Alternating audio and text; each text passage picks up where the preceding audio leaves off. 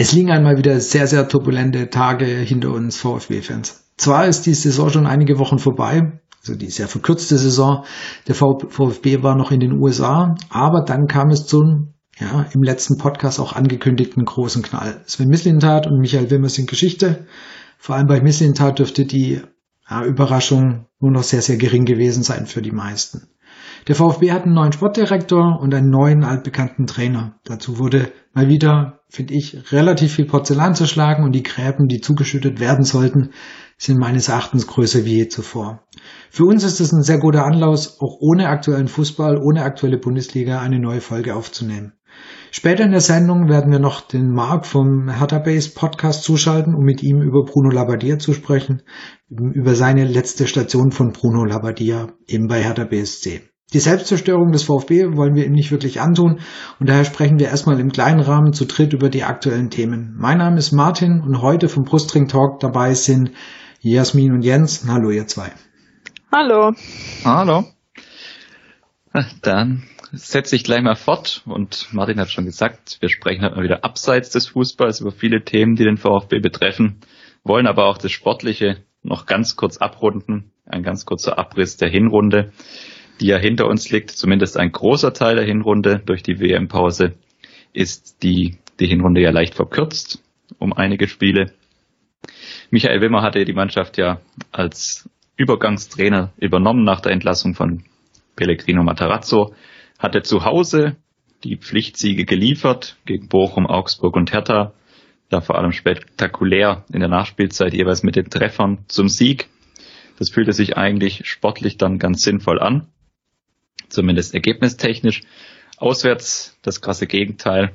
Da gab es wenig zu holen. In Dortmund war man chancenlos.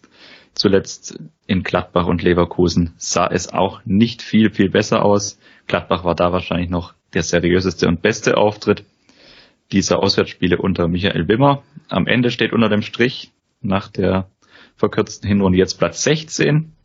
Dort befindet sich der VfB aktuell im Pokal war man noch weitergekommen gegen Bielefeld. Spektakulär zu Hause, torreich. Alles in allem auch sportlich eine durchwachsene Hinrunde und die Nebengeräusche, die nahmen dann ja immer mehr zu, auch im Umfeld, was dann zu der Situation führte, über die wir heute ausführlich sprechen wollen. Und beginnen werden wir da mit einer Personalie, die den VfB in den vergangenen Jahren geprägt und ja auch sehr, sehr stark begleitet hat, Sven Mislint hat, der ehemalige Sportdirektor. Und da gleich zu Beginn, Jasmin, an dich die Frage, hättest du mit einer Situation, die wir heute haben, gerechnet, wenn dir davon im Sommer jemand berichtet hätte? Nein, aber die Frage, so kannst du beim VfB zu fast jedem Thema irgendwie stellen letzten Jahren. Das gab einfach immer so Entscheidung, obwohl im Sommer nein, dann im Verlauf äh, der Hinrunde hat sich dann schon so angedeutet, dass es so kommen wird, einfach verschiedene Sachen dann nach und nach passiert. Auch Beispiel eben die äh, Vorstellung der Berater Kedira und Lahm, äh, wo Misslintat äh, nicht ähm, davor informiert war, plus ähm, Gentner eben und dann auch nach und nach eben die komplette Kommunikation, wie ähm, die Vertragsgespräche laufen sollen oder wann oder wie. Das war ja auch, äh, sage ich mal, in der Planung unglücklich, aber in der Kommunikation noch unglücklicher. Das ist aber sehr freundlich ausgedrückt. Irgendjemand muss ein bisschen äh, so kommunizieren. Ich glaube, Martin, du hättest ein bisschen andere Worte gefunden, oder? Ja, also ich finde, also wenn du jetzt gerade mal nur auf den Kommunikationsaspekt gehst, also wie, wie, wie kommunizierst du, wie ähm, gehst du auf Fans zu? Es ist ein Wahnsinn, wie das Ganze jetzt eben mit äh, Misslintat und generell der Umgang auch mit den Fans eigentlich äh, passiert ist. Also dieses wirklich, dieses la ja, lapidare, ähm, entspannt euch mal ein bisschen. Dann denke ich, Junge, was hast du in den letzten Jahren beim VfB verfolgt, das kann nicht viel gewesen sein. Du musst einfach wissen, dass beim VfB ähm, sehr viel Porzellan in den letzten Jahren zerschlagen worden ist und man es versucht hat, mühevoll wieder aufzubauen, mühsam wieder aufzubauen.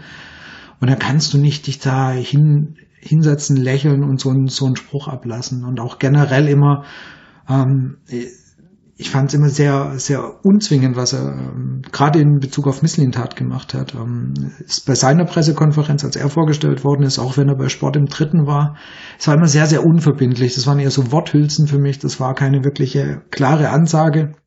Also für mich wäre so gewesen, hätte ich als Alex Werle ihn wirklich halten wollen, wäre mir das wirklich extrem wichtig gewesen. Und das wäre das Ziel von mir gewesen mit meinem Antritt, ich verlängere mit Sven Mislintat, dann kommuniziere ich auch anders. Aber dieses, dieses Larifari, ein bisschen Worthülsen hinschmeißen, ein bisschen hinlächeln und sagen, das wird schon irgendwie, kriegen wir schon alles hin, das ist halt auch kommunikativ echt, echt schwierig. Also das, wir haben ja irgendjemand, der eigentlich für die Kommunikation zuständig sein sollte, kam auch aus Köln, heißt Kaufmann. Also entweder der ist seit einem halben Jahr krank und einfach nicht nicht arbeitend. Ich habe keine Ahnung, aber mit Kommunikation macht gerade beim VfB echt irgendwie keiner was. Oh, ich muss mal sagen, also das ist ja klar, also es gibt theoretisch jemand beim VfB, äh, wie es Jahre auch äh, davor gab, aber ähm, es hängt nicht nur an denen, also er kann auch nichts dafür, wenn sich ein Berle so äh, vor die Kamera stellt. Ähm, und du hast auch gesagt, was beim VfB die letzten Jahre abgegangen ähm, ist. Also ich sag mal, das ist generell, wie du kommunizierst, solche Sachen kannst du ähm, generell im Fußballgeschäft äh, äh, musst du dementsprechend so kommunizieren. Und das Umfeld in Köln in so Sachen, auch fanmäßig, ist nicht so unterschiedlich zu dem in Stuttgart und erkennt äh, Stuttgart dazu auch noch. Also das würde ich jetzt nicht mal als Entschuldigung ansehen. Und es gibt auch keine Entschuldigung meines Erachtens dafür, weil also du musst dich mit dem Verein, bei dem du anfängst, ein bisschen auseinandersetzen, mit den Fans, was in den letzten Jahren war. Und du kannst dann nicht solche, solche solche Aussagen auf eine Pressekonferenz bringen und, und generell das so runterspielen. Also das ist einfach, ähm, das ist ganz schlechter Stil von ihm, finde ich. Also das, ähm, das, da kommst du dir als Fan auch, sorry, nicht vollgenommen vor. Ja, also das, da kommst du dir eher so vorher, du bist halt ein Fan, halt die Fresse. Wir machen das schon hier. Und das passt halt überhaupt nicht zu dem, wie eigentlich, wie ich das Gefühl hatte, dass es doch ein bisschen offener geworden ist eigentlich in den in der letzten Zeit. Ja, also ähm, es gab andere Sachen, da wurde echt ähm, deutlich besser kommuniziert und ähm, besser umgegangen, was man jetzt als nächstes macht, was die nächsten Schritte sind. Und es war alles äh, jetzt sehr undurchsichtig. Also gerade, also nach außen vielleicht doch offensichtlich, was passieren wird, aber es war, man hat sich immer so ein bisschen hinter, ja, Textbausteinen versteckt. Und eben auch noch die Sache, dass es halt sich um Misslintat gehandelt hat, der Richtig. sich die letzten Jahre extrem viel in Stuttgart ähm, aufgebaut hat, Sympathien ähm, hat. Ich will jetzt nicht von der Leistung äh, sprechen, äh, was er da die Jahre gebracht hat äh, und da ist eben näher drauf eingehen. Aber ähm, um die Person, das Gleiche war ja auch schon äh, bei Rino. Also das ist auch nochmal ein Satz mehr, wenn das irgendein anderer Manager der letzten Jahre oder irgendjemand anders gewesen wäre, wäre vielleicht das Drama auch nicht so groß ähm, oder gewesen. Aber bei Missintat war es von Anfang an mit Ansage, wie da die Reaktionen auch sind. Und da schneidet er sich ja auch ähm, selber ins eigene Fleisch. Das ist, glaubst du, die, die Gesamtzusammenfassung. Ah, du hast jetzt natürlich mit Misslintat, du hattest mit Matarazzo, Trainer und ja auch Personen im Verein, wo ich das Gefühl habe, die haben das auch so ein bisschen, das Umfeld so ein bisschen verstanden, wie sie das auch anpacken können und müssen. Würde ich auch Hitzelsberger noch mit einschließen, der klar mit, auch mit Dingen angeeckt ist und da vielleicht die falschen Ansätze gewählt hat, aber trotzdem hatte ich immer das Gefühl, er hat, ein, er hat einfach ein Gefühl und ein Gespür dafür, was beim VfB funktioniert und wie man da auch punkten kann, sage ich mal so, für sich selber. Werle verfolgt da für mich, wenn ich das so von außen betrachte, irgendwie ein, so einen ganz komplett anderen Ansatz, den wir jetzt beim VfB lange nicht mehr hatten. Das ist eher so wieder in die, in die alte Zeit zurückversetzt, eben auch mit diesen lapidaren Aussagen auch immer entspannt euch doch mal, kann man natürlich aus heutiger Sicht dann auch anders deuten, so nach dem Motto, jetzt entspannt euch halt mal, zur Not geht's auch ohne Misslintat und ohne Matarazzo. Es wirkt immer so ein bisschen von, von einer, von einer höheren Position, höheren Warte rausgesprochen irgendwie. Nach dem Motto, also ihr habt doch eigentlich eh keine Ahnung, wie das Geschäft funktioniert. Man verpflichtet dann Berater, mit denen man sich dann umgibt, das wirkt alles so ein bisschen wie so eine komplette Abkehr. Wenn man es jetzt, wenn man es jetzt auch so im Rückblick sich alles anschaut, auch diese Aussagen nochmal sich der Zunge zergehen lässt, die da auch immer wieder auch so am Rand mal getroffen wurden beim Sport im Dritten oder so bei Auftritten, wo immer so dieses Gefühl vor, vermittelt wurde, wir haben das schon alles im Griff, macht euch da mal keine Sorgen, wir, wir kriegen das alles hin, wir lösen das alles. Das war ja auch extrem, weil wir wieder mit dieser, beim Thema Kommunikation sind, auch mit dieser, diesem Verschiebebahnhof, mit den Vertragsgesprächen, die dann einmal im Sommer stattfinden sollen, dann im Herbst, dann plötzlich im Winter und dann haben sie wahrscheinlich gar nicht mehr so richtig stattgefunden, auch wenn jetzt da, wenn dann am Ende ja von mehrtägigen Verhandlungen und Gesprächen nochmal berichtet wurde. Weiß ich nicht, was dann wirklich hinter verschlossener Tür noch passiert ist. Und das ist irgendwie so, so eine völlige Abkehr von dem, was wir jetzt auch die letzten Jahre gewohnt und ich sage es also ich persönlich auch schätzen gelernt habe. Diese direkte Kommunikation, diese ehrliche Kommunikation auf Augenhöhe, von der ist man irgendwie im Moment leider relativ stark abgekommen. Da hatte man einfach das Gefühl, dass es ein Plan gab, jetzt einfach nur als Beispiel eben nur, wann wird äh, verhandelt. Wie viel da hin und her war, an einen Tag fliegt äh, werde nach Katar, an anderen nicht. Also da war einfach so viel, wo du einfach von außen denkst, habt ihr überhaupt einen Plan? Vielleicht gab es es irgendwie auch intern und es gibt immer auch noch verschiedene Hintergründe, wieso sich irgendwas ändert, aber man hatte halt nach außen einfach nicht das Gefühl, dass die selbst das im Griff haben, um äh, Gespräche zu führen, was sich ja auch schon länger angekündigt hat, dass der Vertrag ausläuft. Das kam ja auch nicht überraschend. Ja, genau. Und dann wurde es ja einfach immer wieder geschoben. Also es gab natürlich immer total logische und sinnvolle Gründe, warum man es jetzt geschoben hat. Aber das bringt mich eben so zu seiner Vorstellung, ähm, Vorstellungspressekonferenz zurück. Da wurde er auch drauf angesprochen und dann war es, ja, ich wäre ja dumm, wenn ich bei mit zwei, meinen zwei wichtigsten Mitarbeitern und tralala und hier und dort aber es war eben nichts äh, so ganz eindeutig klar. Das ist bei mir Agenda-Punkt Nummer eins. Das wird gemacht und ohne Frage, wir wollen den Weg mit Sven Mislintat weitergehen. So eine Aussage hast du in der wirklich Ehrlichkeit und, und, und wirklich Deutlichkeit hast du nie gehabt. Und äh, das bringt mich halt schon ein bisschen zu dem Thema. Wir sind jetzt ja noch bei der Entlassung. Man entschuldige mich dieser Worte Entlassung. Es ist ja nur eine er selber gegangen und Abfindung, aber für mich ist es eine Entlassung nichts anderes. Das war ganz gewollt, gezielt darauf hingearbeitet und wie gesagt, das fing schon damit an, dass eben bei der ersten Pressekonferenz von Werle da nicht wirklich, da gingen die ersten Alarmglocken an, da dachte man so, das sieht nicht so aus, als ob da wirklich eine langfristige Zusammenarbeit angestrebt wird und dann ist für mich eigentlich wo es eigentlich dem, der letzten Person hätte klar werden müssen, war die Vorstellung von Kedira, Agenten und, und Lahm, ja, wo er selbst bei der Pressekonferenz gesagt hat, er, ist, er wusste nichts davon. Misslintat wusste nichts davon und es greift in seinen direkten Bereich ein. Ja, also wirklich, es betrifft ihn komplett und du sprichst nicht mit ihm. Also das ist quasi, das ist Mobbing. Sorry, das ist nichts anderes als Mobbing. Also du setzt den deinem mitwichtigsten Angestellten irgendwelche Leute vor, Berater vor, die, Entschuldigung, nichts gegen dich, Sammy, nichts gegen Gente, nichts gegen Lahm, die keine Ahnung haben, wirklich gar keine Ahnung haben, die seit ein, zwei Jahren nicht mehr kicken oder teilweise gerade noch kicken. Sorry, die haben überhaupt keine Ahnung von dem, was da in einem, so einem Verein ab, abläuft. Die holst du dir als Berater oder sogar Festangestellte rein. Das ist, ähm, das war ein, ein ganz klarer Wink mit dem Zaunpfahl, was da passieren wird. Auch wenn es damals noch abgetan worden ist, ja, nee, das ähm, kriegt man schon wieder ein. Es gab dann diese hektisch nachgeschobene ähm, Mitteilung, ja, ja, man würde sich zusammensetzen, aber wie gesagt, für mich war eigentlich da wirklich zu dem Zeitpunkt klar, dass, dass das nicht mehr zu kitten sein wird. Und ähm, auch jetzt die Kommunikation am Ende, wie dann letztendlich die Pressemitteilung kam, ja, man hat ihm marktgerechtes Angebot gemacht, also man hat schön den, den äh, schwarzen Peter natürlich Missenhinterhalt zugeschoben, hey, wir haben einen Vertrag gemacht, ist ja alles super. Ähm, er hat ihn halt nicht angenommen. Ja, natürlich über diesen Vertrag gibt's genau gesehen hat ihn keiner. Also ich, ich kenne Leute, die von denen ich weiß, die konnten da wohl mal reinspiegeln. Ne? Also das heißt, es gibt ähm, wohl auch Leute, die mal einen Blick haben drauf werfen dürfen. Und äh, der war vielleicht nicht so ganz gewöhnlich wie ein normaler Sportdirektorenvertrag. Dem mag wirklich so sein, ja. Ähm, aber welcher Arbeitgeber, in dem Fall Misslintat, unterschreibt einen neuen Vertrag, der ihn, egal ob jetzt finanziell oder inhaltlich schlechter steht, wer unterschreibt das? Also es war eigentlich klar, was da passieren wird, weil du, du nimmst ihm Kompetenzen, vielleicht auch weniger Geld, das weiß ich nicht.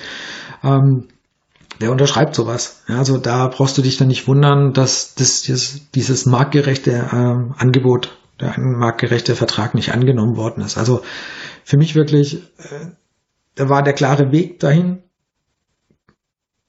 seit langem klar, dass eben Misslintat nicht mehr beim Verein sein wird und wie so oft haben Werle und Vogt und Co. ein bisschen unterschätzt, wie ähm, die VfB-Fanbase da oder Teile der VfB-Fanbase ticken werden. Also ich glaube echt, dass die das immer noch nicht so ganz kapieren, was, wie du es so schön vorhin gesagt hast, Sven, was da ähm, Misslintat in den letzten dreieinhalb Jahren aufgebaut hat, was einige wirklich sehen. Man hat gesehen, wir gehen von diesem 0815 Verein, Chaosverein wie Hamburg, wie Gelsenkirchen, wie, den habe ich noch vergessen, Berlin. Von, den, von denen sind wir irgendwie weggegangen. Ja, wir haben versucht, mit jungen Spielern ähm, neue, neue Wege zu gehen, haben eine super gute erste Bundesliga-Saison gehabt, die tierisch Spaß gemacht hat jedem, der was anderes sagt, der lügt da einfach. Das hat echt Spaß gemacht mit den Jungs, mit dem Trainer, mit dem Sportdirektor. Die zweite und Saison jetzt natürlich auch Start die Saison, die waren nicht gut. Steht ja, bezweifelt gar keiner, sagt keiner was anderes. Aber es war für uns, für so viele wieder ein Weg zu erkennen. Nach Jahren der Austauschbarkeit, dem Scheißfußball, wo alles echt so schlimm war. Und das nicht zu kapieren, dass das so emotional geführt wird. Auch eine Aussage übrigens von Werle. Ja, das hat mich voll überrascht, dass die Diskussion um Misslintat so ähm, emotional geführt wird. Junge, was hast du die letzten Monate verfolgt? Es, ich verstehe es nicht. Und wie gesagt, da wundern, dass das passiert. Kommunikativ, menschlich, einfach komplett verloren. Sorry. Ich weiß echt nicht, was die sich dabei gedacht haben. Das ist nur mal von der Warte, wie man auch mit Fans umgeht. Transparenz, Offenheit gegenüber den Fans auf Augenhöhe, wie du vorhin so schön gesagt hast. Alles das fehlt mir komplett aktuell. Und das muss man leider bestätigen. Wie gesagt, das ist auch diese, du hast vorher die Pressekonferenz angesprochen, das war natürlich, wenn du auch die Bilder und auch die, die alles drumherum verfolgt hast, da kann man wahrscheinlich schon so von innerer Kündigung auch bei Misslintat sprechen, ein Stück weit. Absolut. Was, was natürlich dann in dem Kontrast dazu stand, dass er halt seine Emotionalität weiter ausgelebt hat, weil ihm auch die Mannschaft sicher am Herzen liegt. Und dadurch kam ja eigentlich meiner Meinung nach erst so diese Hoffnung wieder überhaupt ins Spiel, dass, dass vielleicht doch noch irgendwie in den Verhandlungen sich man doch noch einigen könnte. Muss ich ja bei mir persönlich auch sagen, ich hatte die Hoffnung auch kurzzeitig mal wieder, dass man sich vielleicht doch mal an den Tisch setzt und das, das irgendwie geklärt bekommt. Aber auch wenn du die Bilder damals gesehen hast, wie er dann in dem Raum eben bei der Pressekonferenz sozusagen beiwohnt und da quasi wie so ein externer Berichterstatter mehr oder weniger am Rand steht, obwohl er eigentlich für das sportliche Bereich einer der wichtigsten Personen im Verein war, dann ist es natürlich völlig skurril, dieses Bild allein. Und vorne werden entsprechende Berater und ja nicht nur Berater, sondern auch entsprechend Personen vorgestellt, die dann in seinem Team hätten arbeiten sollen ja auch. Also das ist ja schon bei diesen engen Kommunikationswegen, die sicher beim VfB auch in dem Bereich, schätze ich jetzt einfach mal da sind. Also ich glaube jetzt nicht, dass, dass eine E-Mail von Werle zu Miss hat über drei Ecken und über drei Vorzimmer geht, sondern die wird wahrscheinlich relativ unmittelbar äh, wird da kommuniziert. Und das ist natürlich dann irgendwie völlig, völlig skurril gewesen. Und ich könnte mir gut vorstellen, dass das unter anderen Voraussetzungen Miss hat damals auch relativ schnell seinen Hut hätte nehmen können. Da war wahrscheinlich wirklich so dieses Thema, ja, einfach auch diese, diesen Weg mit der Mannschaft vielleicht doch noch retten zu können. Vielleicht auch in seinem Hinterkopf. Aber insgesamt ist es einfach ein wahnsinnig skurriles Bild und auch diese, was dann auch danach passiert ist, zeigt eigentlich für mich, dass gerade dieses Tischtuch zwischen, zwischen dieser Seite Vogt, Wehrle und Misslintat, die muss die muss ja so nachhaltig zerschnitten, diese Tischtuch muss so nachhaltig zerschnitten gewesen sein intern, dass ich, wie gesagt, ich, ich hätte gern Mäuschen gespielt, was da wirklich jetzt noch gesprochen wurde, ob da wirklich noch verhandelt wurde im engeren Sinne oder ob man eben Misslintat eine Unterschriftenmappe hingelegt hat mit, mit einem neuen Vertragsentwurf, so nach dem Motto, prüft es mal mit deinem Rechtsbeistand und morgen treffen wir uns wieder und dann, dann überlegen wir, ob es weitergeht oder nicht, so mit einem Augenzwinkern. Weil ich kann es mir, ich kann es mir wie gesagt im Moment, nachdem wie das Ganze jetzt auch zu Ende gegangen ist, irgendwie inhaltlich nicht mehr vorstellen, dass Werle und Misslintat da vier, fünf Stunden über irgendwelche Inhalte gerungen haben und diskutiert haben, wie vielleicht die Mannschaft für die Rückrunde ausrichten könnte. Es ist eine Mutmaßung meinerseits, aber es wirkt so, dass, dass dieses ganze Thema eigentlich seit, seit Spätherbst, also spätestens seit dieser Pressekonferenz dann auch, dass es von Wehrle innerlich entschieden war und dass er wahrscheinlich nur den Weg gesucht hat, wie er es am elegantesten für sich genau. beenden kann. Genau. Und ich meine, du hast es ja auch gesehen, eben, es war, wie gesagt, auch jetzt in, eben in dieser Pressemitteilung vom VfB. Der schwarze Peter wurde geschoben, ja. Also man selber war natürlich an nichts schuld. Man hat es ja versucht. Also ich glaube einfach die, die Diskrepanzen und da geht es ja um dieses Thema, wer hat sportlich Einfluss und so weiter und ähm, auch das gab wohl ein Sonderkündigungsrecht, was, was, ähm, was Misslin Tat hatte. Und ich weiß nicht, ob es das noch Bestandteil war oder was jetzt noch hätte Bestandteil sollen, sein sollen, dass, dass ähm, ein Sportdirektor halt, äh, kommen wir nachher gleich auf den Trainer zu sprechen, ja. Das ist ja auch ein Punkt, den haben wir gerade noch gar nicht drin gehabt. Es ging ja darum, einen Nachfolger für, für ähm, Matarazzo zu finden. Da sind die auch überhaupt nicht zusammengekommen. Ja, also das war ja, da war ja überhaupt nicht irgendwie ein, ein Weg zu finden. Ja, also da war es ja wirklich so, gefühlt die Vorschläge, die ähm, Misslintat gemacht hat, ähm, ja, waren wahrscheinlich ganz weit von dem weg, was, was sich ähm, Werle und Co. vorgestellt haben. Die haben sich, äh, was man jetzt ja auch an der, an der Entscheidung sieht, sie haben sich für einen Trainer aus der Schublade, ich nenne es jetzt mal Sicherheit, Sicherheit im Sinn von, mit dem steigst du garantiert nicht ab, was danach ist, ist uns scheißegal, äh, entschieden und, und das war auf jeden Fall nicht die Wahl, die Misslintat getroffen hätte. Also allein von den Namen, die da rumgegeistert sind, da hat keiner in dieses, in diese Schublade ähm, Retter und Sicherheit in Anführungsstrichen ähm, reingepasst. Ja. Also es war, das hat überhaupt nicht zusammengepasst und ich glaube, Wimmer war wirklich von, von beiden Seiten aus nur die Option,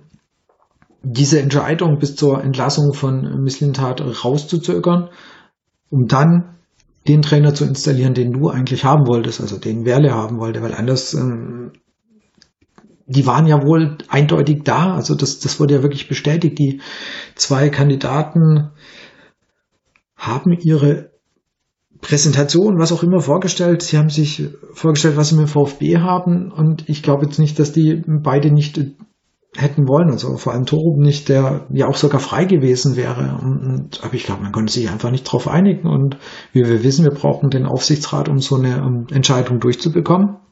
Wenn der das dann auch noch ablockt, ja, dann, dann kannst du ja nichts machen. Ja, also, was will dann ein, ein Sven Mislintat machen? So viel zum Thema, der kann entscheiden, was er will. Das konnte er nicht. Er konnte nicht einfach einen Trainer entscheiden und hinstellen. Das ging ja gar nicht. So hat sich bei einigen in letzter Zeit angehört, dass Mislintat hätte alles machen dürfen. Ja, das ging nicht. Sein Vorgesetzter konnte ihm sogar irgendwelche Leute einfach hinschmeißen, vor die Nase setzen. Also so toll waren seine Freiheiten dann wohl doch nicht. Ne? Also das nur noch mal so am Rande. Und äh, wie gesagt, diese Trainerwahl, die dann ja auf Wimmer fiel, das ist, ähm, war, glaube ich, echt so die Lösung, mit der dann vielleicht beide halbwegs leben konnten. Also es war noch einer, der den Spielstil von äh, Matarazzo ein bisschen fortgeführt hat und, und ähm, ich glaube, für Werle war es dann eben okay, die Zeit zu überbrücken. Und wie du gesagt hast, jetzt war dann WM, das war diese Länder, die, diese Länderreise oder diese Reise nach USA, wo man das Spiel gegen Köln hatte.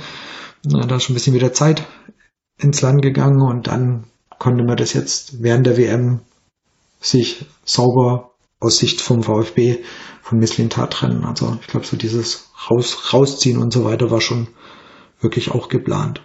Und da war ja auch die Kommunikation einfach mit Wimmer, ähm, einfach wie das ablief. Also okay, dann ist er jetzt ähm, bis zur äh, WM ist er dann äh, jetzt dann Trainer. Also das war ja auch so, er ist es für ein Spiel, oh nee, doch länger. Also das war ja auch das komplette Thema Kommunikation, das wir die komplette Zeit schon haben, eher unglücklich ähm, gewesen. Es begann ja sogar mit der Aussage, er sitzt eventuell beim ersten, also bei seinem ersten Sorry, potenziellen ja. Pflichtspiel auf der Bank. Zunächst sollte ja schon direkt quasi innerhalb von wenigen Stunden quasi der, der Ersatz für Matarazzo präsentiert werden. Stimmt, das war ja bis zum Ende noch klar, das war ja kurz vor der PK, wussten die das nicht mehr, aber bei der PK wurde es dann gesagt, dass er dann genau. ja. ja. So retro aus der Perspektive von heute, fände ich es ja mal interessant, was passiert wäre, wäre das mit Wimmer sportlich völlig nach hinten losgegangen in den ersten beiden Spielen. Dann wäre man ja gezwungen gewesen zu reagieren. Das war dann wahrscheinlich noch so ein bisschen eine glückliche Fügung für alle Beteiligten, dass dieses, dass dieses Fass-Trainer dann nicht mehr wirklich aufgegangen ist, dadurch, dass du die Heimspiele und das Pokalspiel gewonnen hast. Weil dieses Szenario wäre so aus dem Rückblick, wäre das doch interessant gewesen, wenn du gegen Bochum zu Hause beispielsweise verloren hättest oder gegen Bielefeld im Pokal ausgeschieden wärst, dann hätten wahrscheinlich beide Seiten noch früher ihre Karten auf den Tisch legen müssen und wäre es wahrscheinlich da schon zum Knall gekommen. Und er hat, also das war ja auch, also gerade die ähm, Last-Minute-Siege daheim, also das war ja schon auch nochmal, sag ich mal, nicht so klare Spiele. Das Pokal, äh, Pokal ja, aber die anderen Spiele, ja, war auch eher mal glücklich, dass dann in der Nachspielzeit immer noch die äh, ähm, die Tore fallen dann, weil nicht würde man jetzt in der Tabelle auch komplett woanders stehen oder schlechter dastehen insgesamt. Wurde von Werle ja auch sogar über die vereinseigene Homepage ja damals entsprechend kommuniziert, dass, dass man jetzt auch mal sportlich dann eben schauen muss, was, was quasi rauskommt und dass das auch ganz, ganz entscheidend ist für die Beurteilung. Du meinst das drei Fragen, Anführungszeichen, das, das drei Fragen das ich stelle mir die Fragen selber. Ja. Aber ich meine, wenn du es jetzt mal rein aufs Sportliche guckst, also die Zeit jetzt von, ähm, von Wimmer rein sportlich, jetzt klar, auswärts wirklich nicht so gut, aber du hast drei Heimsiege, du bist im Pokal weitergekommen.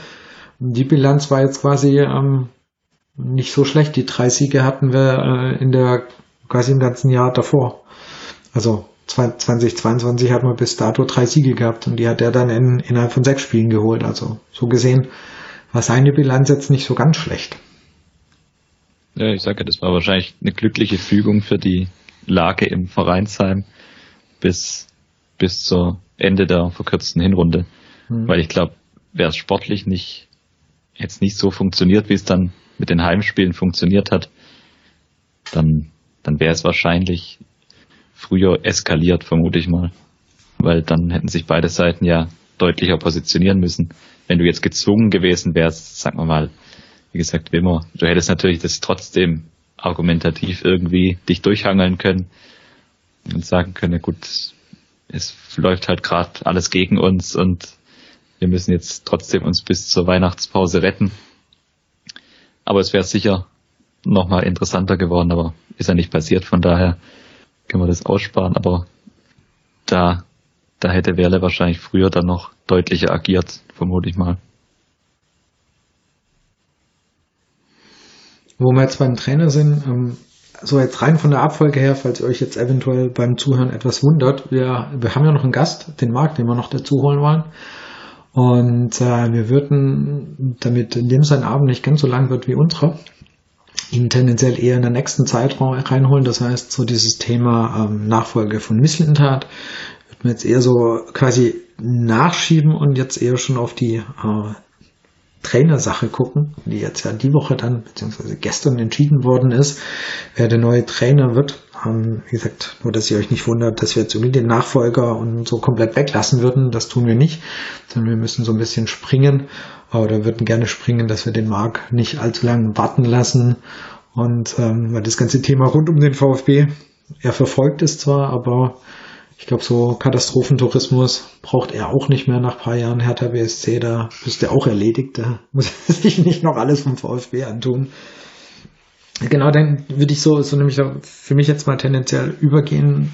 Wie gesagt, Misslintat, Entlassung haben wir, ja. Mit der ganzen Vorgeschichte dahin. Und dann ist ja eben die Woche dann jetzt das passiert, womit man schon am Tag von der Misslintat Entlassung das erstmalig gehört hat, dass Labadia plötzlich ein Kandidat war. Und Im ersten Moment, ich glaube, da ging es den meisten von euch oder uns allen so, du hast es als diesen, diesen Running Gag gesehen, der quasi schon Jahre davor immer, ja, ja, bringen wieder den Labadia, alles gut, das kann nicht dein Ernst sein. Nur, das kam dann ja nicht mehr von irgendwelchen dubiosen Seiten, sondern es kam dann schon von halbwegs seriösen Seiten wie T-Online, die jetzt nicht dafür bekannt sind, irgendwelche ja, kompletten Lügen in die Welt zu setzen. Also die wissen eigentlich schon, über was sie berichten. Und dann liest du das nochmal durch und dann denkst du, nee, das kann nicht euer Ernst sein. Es kann nicht wirklich euer Ernst sein, dass ihr Bruno Labbadia hier nochmal anbringt. Und wie gesagt, dann da wird ja aber auch sofort so klar, warum, wie gesagt, das mit dem Sportdirektor das alles nie funktionieren hätte, weil Misslintat da niemals, aber wirklich niemals seine Zustimmung gegeben hätte, äh, ein wie Bruno Labbadia zu holen. Obwohl ich da nochmal sagen muss, es war, also es war ja wirklich das erste ähm, T-Online, was es aber eigentlich auch nicht so bekannt ist, beim VfB die äh, Neuigkeiten zu haben. Also generell mal, das besprechen wir sicherlich nachher auch nochmal, wie plötzlich auf einmal wieder alle Infos irgendwo in der Presse sind, bevor der VfB sie be ähm, bekannt gibt. Aber dann so, ja, erst habe ich auch gedacht, das wären Scherz, aber dann haben auch gerade eben die äh, in Stuttgart ansässigen äh, Journalisten das nicht dementiert und ja, dann war es halt doch irgendwann, war es leider kein Scherz mehr. Wie, ging es dann weiter? Dann war erst quasi Bruno ist rumgeschwebt und dann die nächste Meldung, die kam und ich glaube, das sind dann so die ganzen Dämme gebrochen und dann wurde bekannt gegeben, der Vertrag wird bis 2025 gehen. Erst hieß es 24 nur in der Presse äh, und dann haben sie, glaube ich, noch Jahr drauf. Genau, gelegt. dann kam, es war Sky, glaube ich, als erstes und was dann auch die anderen bestätigt haben, ein Vertrag bis 2025. Und da denkst du dir, wow, ich bin VfB-Fan, ich weiß, wie lange die Trainer bei uns sind. Da war Rino wirklich eine Ausnahme. Ich weiß, wie lange ein Trainer in der Bundesliga aktiv ist. Wie zur Hölle kommen wir auf zweieinhalb Jahre Vertrag? Für den Trainer, der selber in den letzten Jahren irgendwie maximal irgendwo so eineinhalb Jahre an einer Station war, mit Ausnahme auch bei uns, da war er ein bisschen länger, da denkst du echt, Respekt. Das ist wirklich, wir haben schon über das Thema Finanzen beim VfB in letzter Zeit öfter sprechen müssen und dann gibst du so einem Trainer einen zweieinhalb Jahre Vertrag plus Co-Trainer plus Fitnesstrainer Wow. Zwei Co-Trainer und dazu noch, also das ist nur eine Vermutung, ich kenne die äh, Zahl nicht oder habe es ehrlich gesagt nicht gelesen, aber ein Labadia wird auch nicht nur das verdienen, wie vielleicht ein jüngerer Nachwuchstrainer das äh, bekommt, wenn er am Anfang seiner Karriere ist. So meine Vermutung mal. Ja, das, kann man, das, das Gehalt von Labadia wird sicher im Bundesliga-Mittelfeld. Also ich glaube jetzt nicht, dass er absoluter Spitzenverdiener sein wird, aber ich denke mal, er hat schon, er hat einen trotzdem irgendwie so, so einen Namen in der Szene, dass er wahrscheinlich von, von, von seiner Verhandlungsbasis da nicht ganz schlecht aufgestellt ist, wenn er bei einem Bundesliga-Verein im Gespräch ist. Er scheint so gut aufgestellt zu sein, dass er zweieinhalb Jahre Vertrag durchdrücken kann. ich weiß nicht, mit was, er, mit was er Alex Werle gedroht hat. Du, ich habe da hier eine Anfrage aus Dortmund und, und München, also gell? Also wenn du jetzt nicht zusagst, ich unterschreibe da. Also ich weiß nicht, was er gegen die in der Hand gehabt hat, aber wie gesagt, zweieinhalb Jahre ist jetzt. Also aus meiner Warte, also, klar, das andere Sinnvollste wäre wär gewesen. Junge, du hältst die Klasse, kriegst ein Jahr extra. Überhaupt kein Thema. Und selbst wenn man sagt, ja, okay, Mensch, wir trauen sie ihm doch zu, mach eineinhalb Jahre und wenn es dann gut läuft, gib ihm eine Option. Aber fix zweieinhalb Jahre, das ist schon ein Brett. Das ist schon ein echtes Brett es wirkt halt die ganze Situation wirkt, also für mich persönlich, ab dem Moment, wo ich die, wirklich die offizielle Bestätigung dann auch, das, das lässt sich wirklich schwer beschreiben, weil du hattest solche Nachrichten, die hast du jahrelang auf Twitter immer wieder mal verfolgt, aber es waren halt immer wieder, hast den Accountname angeguckt und hast irgendeinen Unterstrich gesehen oder irgendein Komma zu viel und warst dann wieder beruhigt, aber das, das wirklich diese, also das, ich muss, muss ganz ehrlich sagen, es ist jetzt ein paar Stunden gefühlt vergangen, seit diese Nachricht offiziell ist und so richtig fassen kann ich das eigentlich immer noch nicht. Also auch wenn du die letzte Amtszeit von Labadia dann gerade so dieses Ende auch dir anschaust, das war, das war damals wirklich so ein, ja, wie, wie jetzt eigentlich bei Missland hat, kann man sagen. Das war damals so, da bestand so eine Einigkeit, dass das keinen Sinn mehr macht, diese, diese Zusammensetzung. Dass du es dir wirklich überhaupt nicht vorstellen kannst, dass dieser Trainer meistens hier nochmal auftaucht. Circa zehn Jahre später, gut, ja. ist einige Zeit ins Land gegangen, aber dass dieser Trainer hier wirklich nochmal Cheftrainer des VfB Stuttgart wird, in einer Konstellation, wo es meiner Meinung nach auch überhaupt nicht passt, weil auch wenn du dir, wird man sicher auch gleich mit unserem Gast noch drauf eingehen, da scheint sich ja auch was bewegt zu haben, aber auch wenn du dir, dir anschaust, wie, wie Labadia auch in seiner ersten Amtszeit bei uns agiert hat, und da kann ich es halt wirklich im eigenen Leib beurteilen, er hat er hat ja nicht nur, muss man ja zugeben, er hat nicht nur schlechte Arbeit hier geleistet, das wird man auch noch einordnen, weil natürlich damals auch die Voraussetzungen ganz andere waren, zu denen er hier eingestiegen ist. Aber es ist ja schon ein Trainer, der dir eine gewisse, ich versuche die positiven Seiten abzugewinnen, auch wenn mir das bei Labadia schwerfällt, aber es ist ja schon ein Trainer, der dir eine gewisse ja, Stabilität verleiht, der mit, mit relativ ja, taktisch jetzt keine großen Abenteuer wagt, hat er auch damals meistens im 4-4-2 oder 4-2-3-1 dann agiert, mit relativ ja, ja, wenig taktischen Freiheiten auch für die Spieler. Und das ist ja immer so ein Effekt, das hatten wir auch unter Korkut ja auch, als wir das zum letzten Mal dann mitgemacht haben beim VfB. Es ist ja schon sowas, was man sieht ja auch, Union Berlin ist das beste Beispiel, zum Beispiel auch in der Bundesliga, das funktioniert ja oftmals besser, als man denkt. Und aber das, das, das Grundproblem, das ich im Moment auch sehe, diese Entscheidung pro Labadia, die passt für mich auch überhaupt nicht mit dem Kader, den wir Null. im Moment haben, zusammen. Null. Weil das, das sind ja viele Spieler, die so freigeistig unterwegs sind. Wenn ich an Kulibali denke, auch an selbst einen Chris Führig. Silas. Der auch äh, Freiheiten sucht. Silas, ein Thiago Thomas. Das sind alles, alles Spieler, die in dieses Korsett das Labadia meistens seinen Mannschaften, auch in Wolfsburg war das auch ja, wahrnehmbar, übergestülpt hat, das für mich im Moment überhaupt nicht zusammenpasst. Und da bin ich wirklich sehr, sehr gespannt, ob das, ob das wirklich, ob diese Illusion quasi, Labadia bewahrt dich auf jeden Fall vor, vom Abstieg, egal was passiert, ob das wirklich mit diesem Kader zutrifft. Das, das sehe ich im Moment noch nicht ganz so sicher wieder jetzt viele, weil äh, im Moment ist ja die Stimmungslage dann auch so ein bisschen in die Richtung, gut, es macht eigentlich keinen Sinn, aber gut, er bringt zumindest mal für die erste Zeit äh, sportlichen Erfolg. Da, da bin ich im Moment echt noch zwiegespalten. Lass uns an dem Punkt doch vielleicht einfach auch eben Marc mit reinholen der in seiner letzten, also der Labadia in seiner letzten Station verfolgt hat und der selber für, gesagt hat, ähm, er, er sieht ein bisschen als unterschätzt an und ich glaube, daher ähm, wird die Diskussion jetzt mit ihm noch ein bisschen interessanter. Ich würde mal gucken, ob wir ihn hier direkt reinkriegen. Ich würde ihn jetzt hier einmal anrufen, dann schauen wir mal, ob der hier mit reinkommt. Und dann bin ich gespannt, was er zum Thema Bruno Labadia sagen wird. Ja, guten Abend. Einen wunderschönen guten Abend, Marc. Schön, dass du da bist. Hallo. Ja, mich. Hi.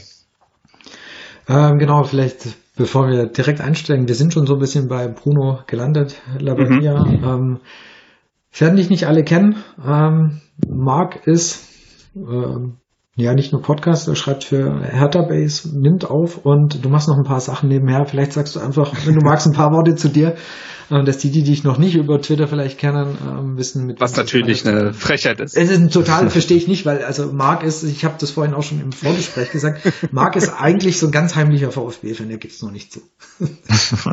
Exakt. Ja, nee, äh, Schwäche für den VfB habe ich tatsächlich irgendwie einfach, weil ich 95er Jahrgang bin und Mario Gomez eine Zeit lang natürlich dementsprechend äh, das große Idol war. Ähm, aber abseits dessen, ja, ähm, bin ich, äh, genau, habe ich Hertha Base äh, zusammen mit Marcel gegründet, was ein Hertha Blog und später dann auch ein Hertha Podcast wurde, was jetzt seit vielen Jahren läuft. Und dazu bin ich freier Sportjournalist, schreibe seit Januar vor allem für den RBB, aber auch für 90 Plus und habe auch schon ein paar Sachen für Tagesspiele und so geschrieben und bahne mir so langsam den Weg in diese Branche und ja, das passiert so neben meinem Studium und das bin ich. Danke dir. Genau, wir sind, also vom, vom, vom Thema her, wir haben jetzt gerade schon so ähm, über Bruno angefangen, über seine letzte Zeit und ähm, ja. so die Vorstellung, dass wir uns gerade, wir tun uns sehr schwer da, mit der Vorstellung, dass er mit diesem Kader, den er bei uns vorfindet, gut arbeiten kann. Und du hast mir ja schon in den letzten Tagen auf Twitter, hast du ja schon so ein bisschen eben durchklingen mhm. lassen, dass du findest, dass Bruno so ein bisschen unterschätzt ist. Mhm.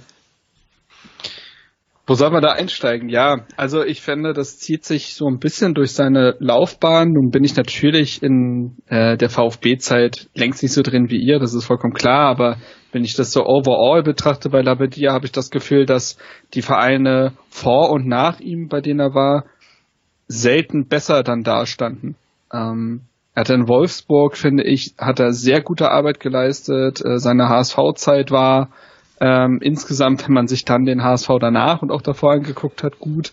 Und ich finde auch, dass er bei Hertha mehr Opfer der Umstände gewesen ist als Teil des Problems, wenn man das so formulieren möchte. Und dementsprechend, ja, habe ich tatsächlich das Gefühl, dass oft, es gibt ja diese Neudeutsch, sage ich jetzt mal, Meme-Trainer, also wenn die irgendwo, wenn irgendwo ein Trainerstuhl frei wird, werden die lustigen Witzigen gemacht, dass ja Peter Neururer schon vorgefahren ist und Typhon Korkut schon auf der Geschäftsstelle ist, mit denen habt ihr ja auch Erfahrung gemacht. Ja, ihr auch? Und wir auch, wir auch. Da, es gibt eh eine ganz gute Schnittmenge mittlerweile, glaube ich, auch mit Bobic und Co. Ähm, aber da wird dann auch manchmal so ein Bruno Lavadia genannt und ich finde, in diese Trainerkategorie gehört er einfach nicht. Ähm, und da kommen wir jetzt wahrscheinlich aber auch im weiteren Gespräch dazu. Genau, also ähm, es war ja so, also für dich so mal zu rückblicken, dass es war bei uns, ähm, hat, hat, er ja auch den VfB im Abstiegskampf übernommen. Ja, also ja. wir waren im Abstiegskampf, haben dann eine super, wirklich super Rückrunde gespielt. Also es, dieses klassische, was man von ihm eigentlich erwartet hat, das, mhm. das mhm. ist passiert. Also die erste, die sehr gute Rückrunde, stabilisiert, ja, nicht unbedingt immer verdient gewonnen, so auch wie gesagt so ein bisschen wie der Korkut-Effekt bei uns dann. Äh, die zweite Saison war eigentlich wirklich sehr ansehbar. Wir sind auf Platz 6 gelandet, also wirklich sportlich die letzte mhm. erfolgreiche mhm. Saison beim VfB. Aber du musst halt auch mal gucken, wer damals so alles im Kader stand. Ja? Also der Kader, den er übernommen hat, der war im Jahr davor noch im Champions League Achtelfinale. Also es ist jetzt nicht mhm. so, dass da irgendwie die komplette Rumpelmannschaft auf dem Platz stand. Also wir, so ein paar Leute wie Kakao, Taski, Del Pierre, Molinaro. Also da waren einfach auch schon wirklich richtig gute Kicker noch dabei. Ja? Also das muss man wirklich fairerweise auch sagen. Das heißt, er hat ein ganz gutes Spielermaterial. Und dann war es eben so, dass die in der darauffolgenden Saison ist halt das passiert, das, was man Labadia oft vorwirft, dass er zwar so die Mannschaft erstmal hochbringt, aber es dann nicht weiterentwickeln kann. Also was ja. bei uns passiert, die, die Mannschaft ist sportlich überhaupt nicht vorangekommen. Es waren extrem schlimme Spiele, wirklich, die ich da im Stadion mit mir mit hab anschauen können. Die Taktik bestand aus Abstößen von Ulle, die entweder ausgelandet sind oder auf dem Kopf von Harnik und Harnik irgendwie versucht hat, die Bälle zu verteilen. Also das, ähm, das war so quasi die letzte Saison unter ihm. Man ist noch in dem, den DFB-Pokalfinale gekommen. Das hört sich immer total super an, muss man fairerweise sagen. Wir hatten drei Zweitligisten, ja, und dann im Halbfinale ähm, ähm, Freiburg, die wir geschlagen haben. Also kann man natürlich, man muss erst ins Finale kommen, ganz klar. Und ähm, dann war er noch eben, wie viele Spiele waren es noch? Jens, du weißt es wahrscheinlich drei Spiele oder vier Spiele. Also drei, drei Bundesligaspiele und das Pokalspiel dann. Genau. Also vier Pflichtspiele noch in seiner letzten Runde dann. Ja, genau. Und Obwohl also, man auch generell sagen muss, also ähm, ich kann jetzt nicht mehr genaue Spiele sagen, aber es hat er stand öfters auch mal vor dem Aus und hat sich dann genau durch einen Sieg oder die Mannschaft mit ihm zusammen gerettet oder dann auch mal ein höherer Sieg, wo er dann sich mal wieder bisschen freigeschoben hat. Also es war auch, wenn es so klar klingt, da stand auch öfters mal äh, kurz vorm Aus, zumindest das halt, was in der, in der Presse ähm, rumging. Ja, das muss man vielleicht auch noch dazu sagen. Da kann man auch wieder den Bogen zu Hertha dann spannen. In seiner vorletzten vollen, also in der letzten vollen Saison im VfB. Martin hat es ja angesprochen, da ging es ja sportlich doch sehr bergab, wenn man von den Pokalabenteuer mal ansieht.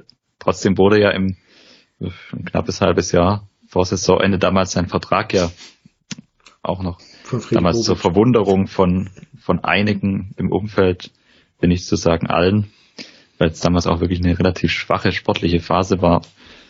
Damals noch bis 2015 dann verlängert von Bobic, was sich im Nachhinein zu einem finanziellen Fiasko natürlich auch entwickelt hat, weil man, weil das so dann die Phase war, wo das, wo es wirklich dieses Hamsterrad losging, wo wir quasi teilweise drei oder vier Trainer auf dem Gehaltszettel hatten. Und da kann man vielleicht so ein bisschen dann den Bogen spannen, halt dieses Problem, wie gesagt, Martin hat es angesprochen, die, die guten ersten hm. Jahre und die ersten beiden Jahre und dann dieser, dieser völlige Rückschritt dann zum Schluss, wo ja wirklich überhaupt keine Entwicklung mehr zu sehen war. Hm. Und, und dann fand ich einen sehr interessanten Punkt. Und da hast du mir nämlich schon auf ähm, Twitter quasi korrigiert oder mir was Nettes, nicht korrigiert, ist falsch, einfach was dazu geschrieben. äh, das hat sich jetzt total falsch angehört, war es auch nicht, du hast einfach was ergänzt. Und zwar, ich habe äh, ich hab einen interessanten Artikel gefunden, der nach dem Abgang von Bruno Labbadia, also seinem ersten Abgang hier, ähm, geschrieben wurde, der Stuttgarter Zeitung, Stuttgarter Nachrichten eben, was ein Problem von Labbadia war, war definitiv seine Arbeit mit den Jugendspielern. Ja, es hat mhm. überhaupt nicht funktioniert. Es waren eher alles ältere, gesetzte Spieler, Spieler, ja, also einfach mit einer gewissen Erfahrung. Und über junge Spieler hat er selber gesagt, die müssen sich das verdienen. Ja, also das heißt, die müssen quasi Vollgas geben. Das musst du dir verdienen, dass du Bundesliga spielen darfst.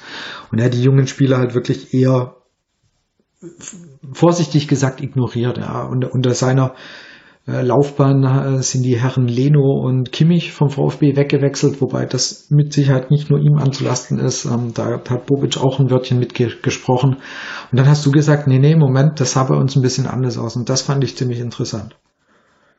Ja, also Bruno Labbadia, muss man sagen, hat zu einem sehr eigenartigen Zeitpunkt bei Hertha übernommen, denn es war die Phase des, des Corona-Stopps einen Monat vor dem Restart hatte er dann das Traineramt übernommen, was auch der ausschlaggebende Punkt war, dass er dort übernommen hat, weil er gesagt hat, er wollte eigentlich keinen Verein mehr innerhalb einer Saison übernehmen.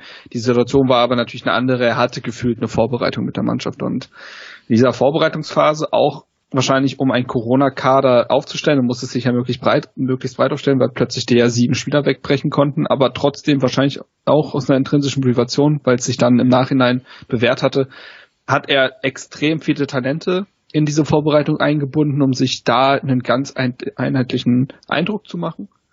Und letztendlich war es dann so, dass er in dieser zweiten Saisonhälfte, die er dann ja übernommen hatte, hat er tatsächlich erstmal weniger auf junge Spieler gesetzt, was aber, glaube ich, auch einfach der sportlichen Situation geschuldet war. Hertha steckte, also davor gab es die Herren Czovic, Dienstmann und Nuri, die, äh, die diese Mannschaft ähm, fußballerisch komplett heruntergewirtschaftet hatten. Es war die schlimmste Phase, die ich als äh, Hertha-Fan und Beobachter miterlebt habe. Ähm, es ging alles den Bach runter und er hat in einer wirklich schlimmen Phase übernommen und es ging erstmal darum, diese Mannschaft in dieser Liga zu halten und Stabilität aufzubauen. Und das hat er dadurch gemacht, dass er schon die mitunter älteste Mannschaft, die möglich war, aufs Feld geschickt hat mit den Ibišević und Pekarix der Welt, was aber total verständlich war.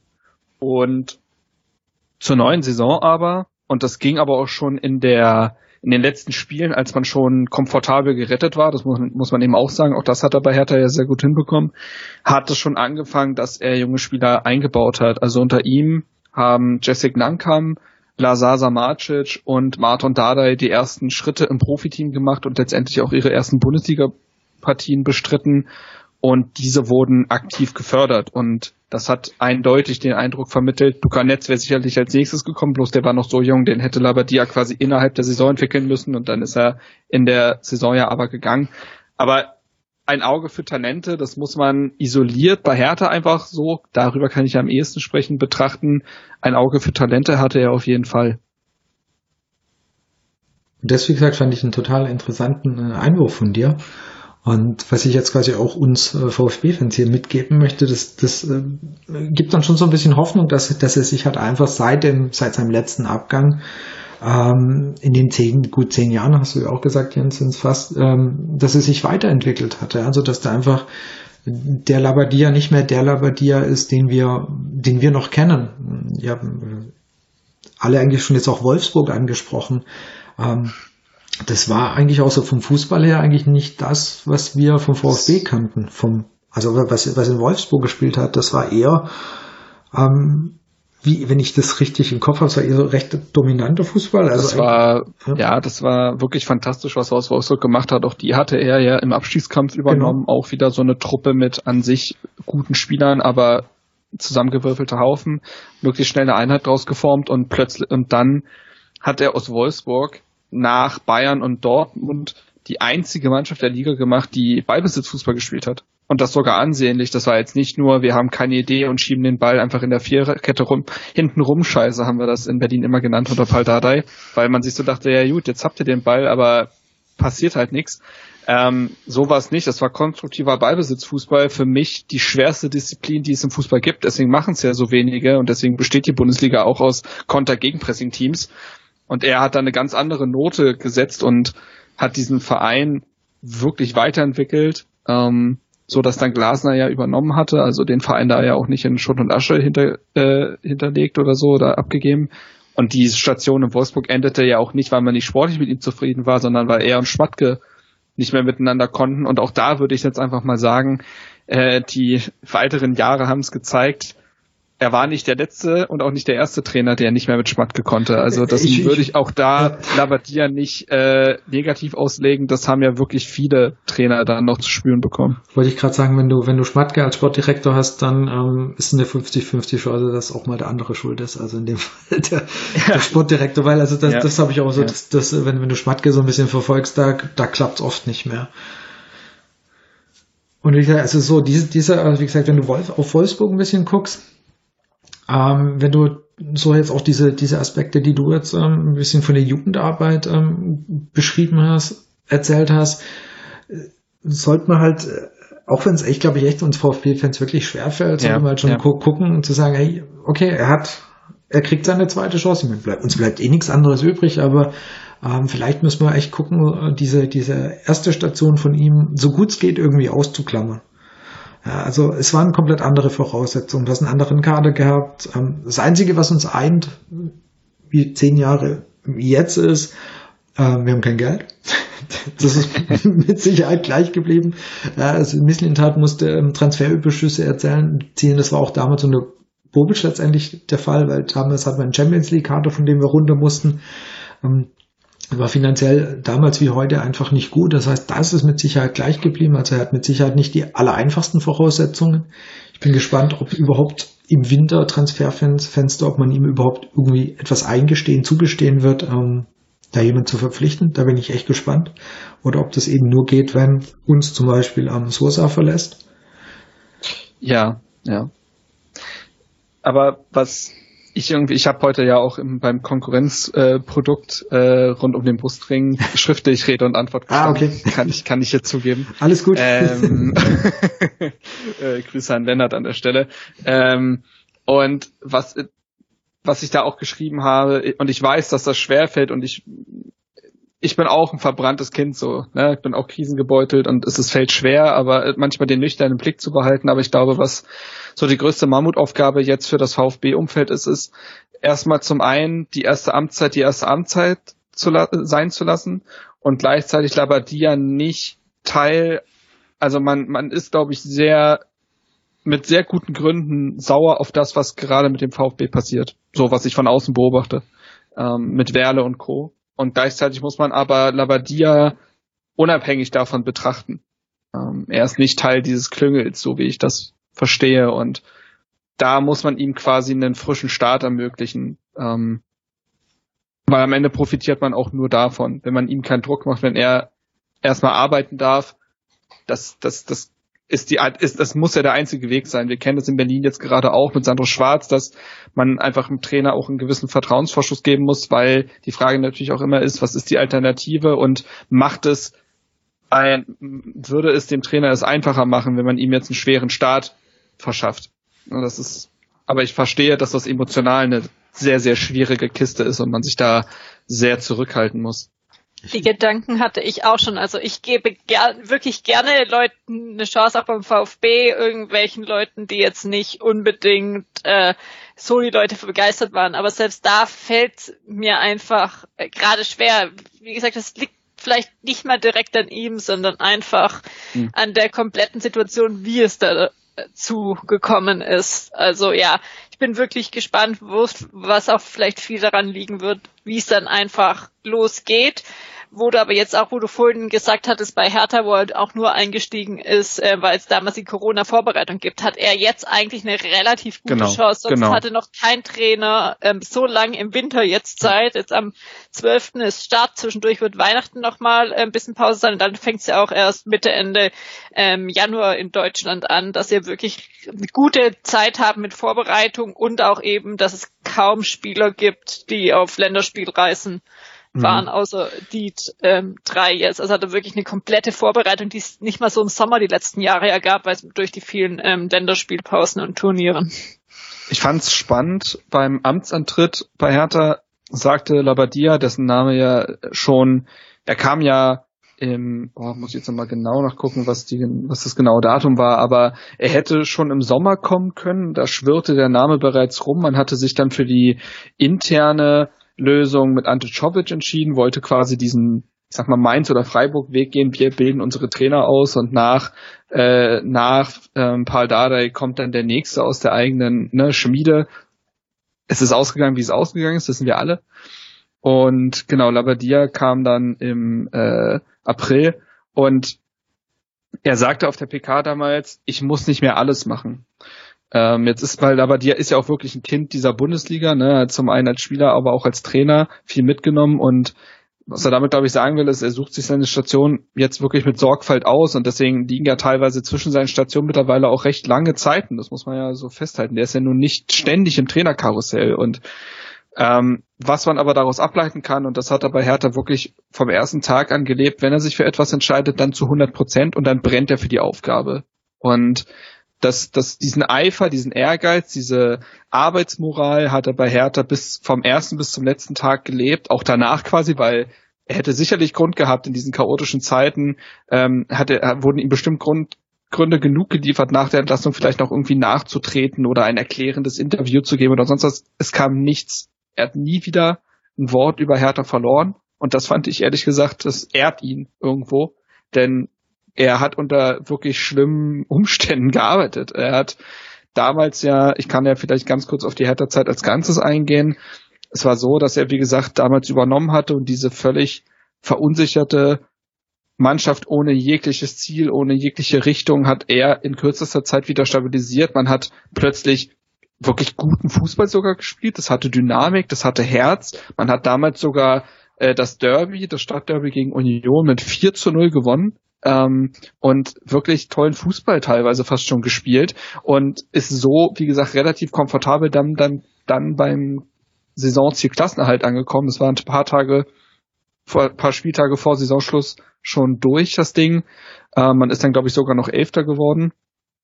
Und in der Saison darauf, woran es dann gescheitert ist, weil das ist ja ganz wichtig zu wissen, woran, woran ist es denn gescheitert? Es war eine wirklich ähm, furchterregende Transferphase.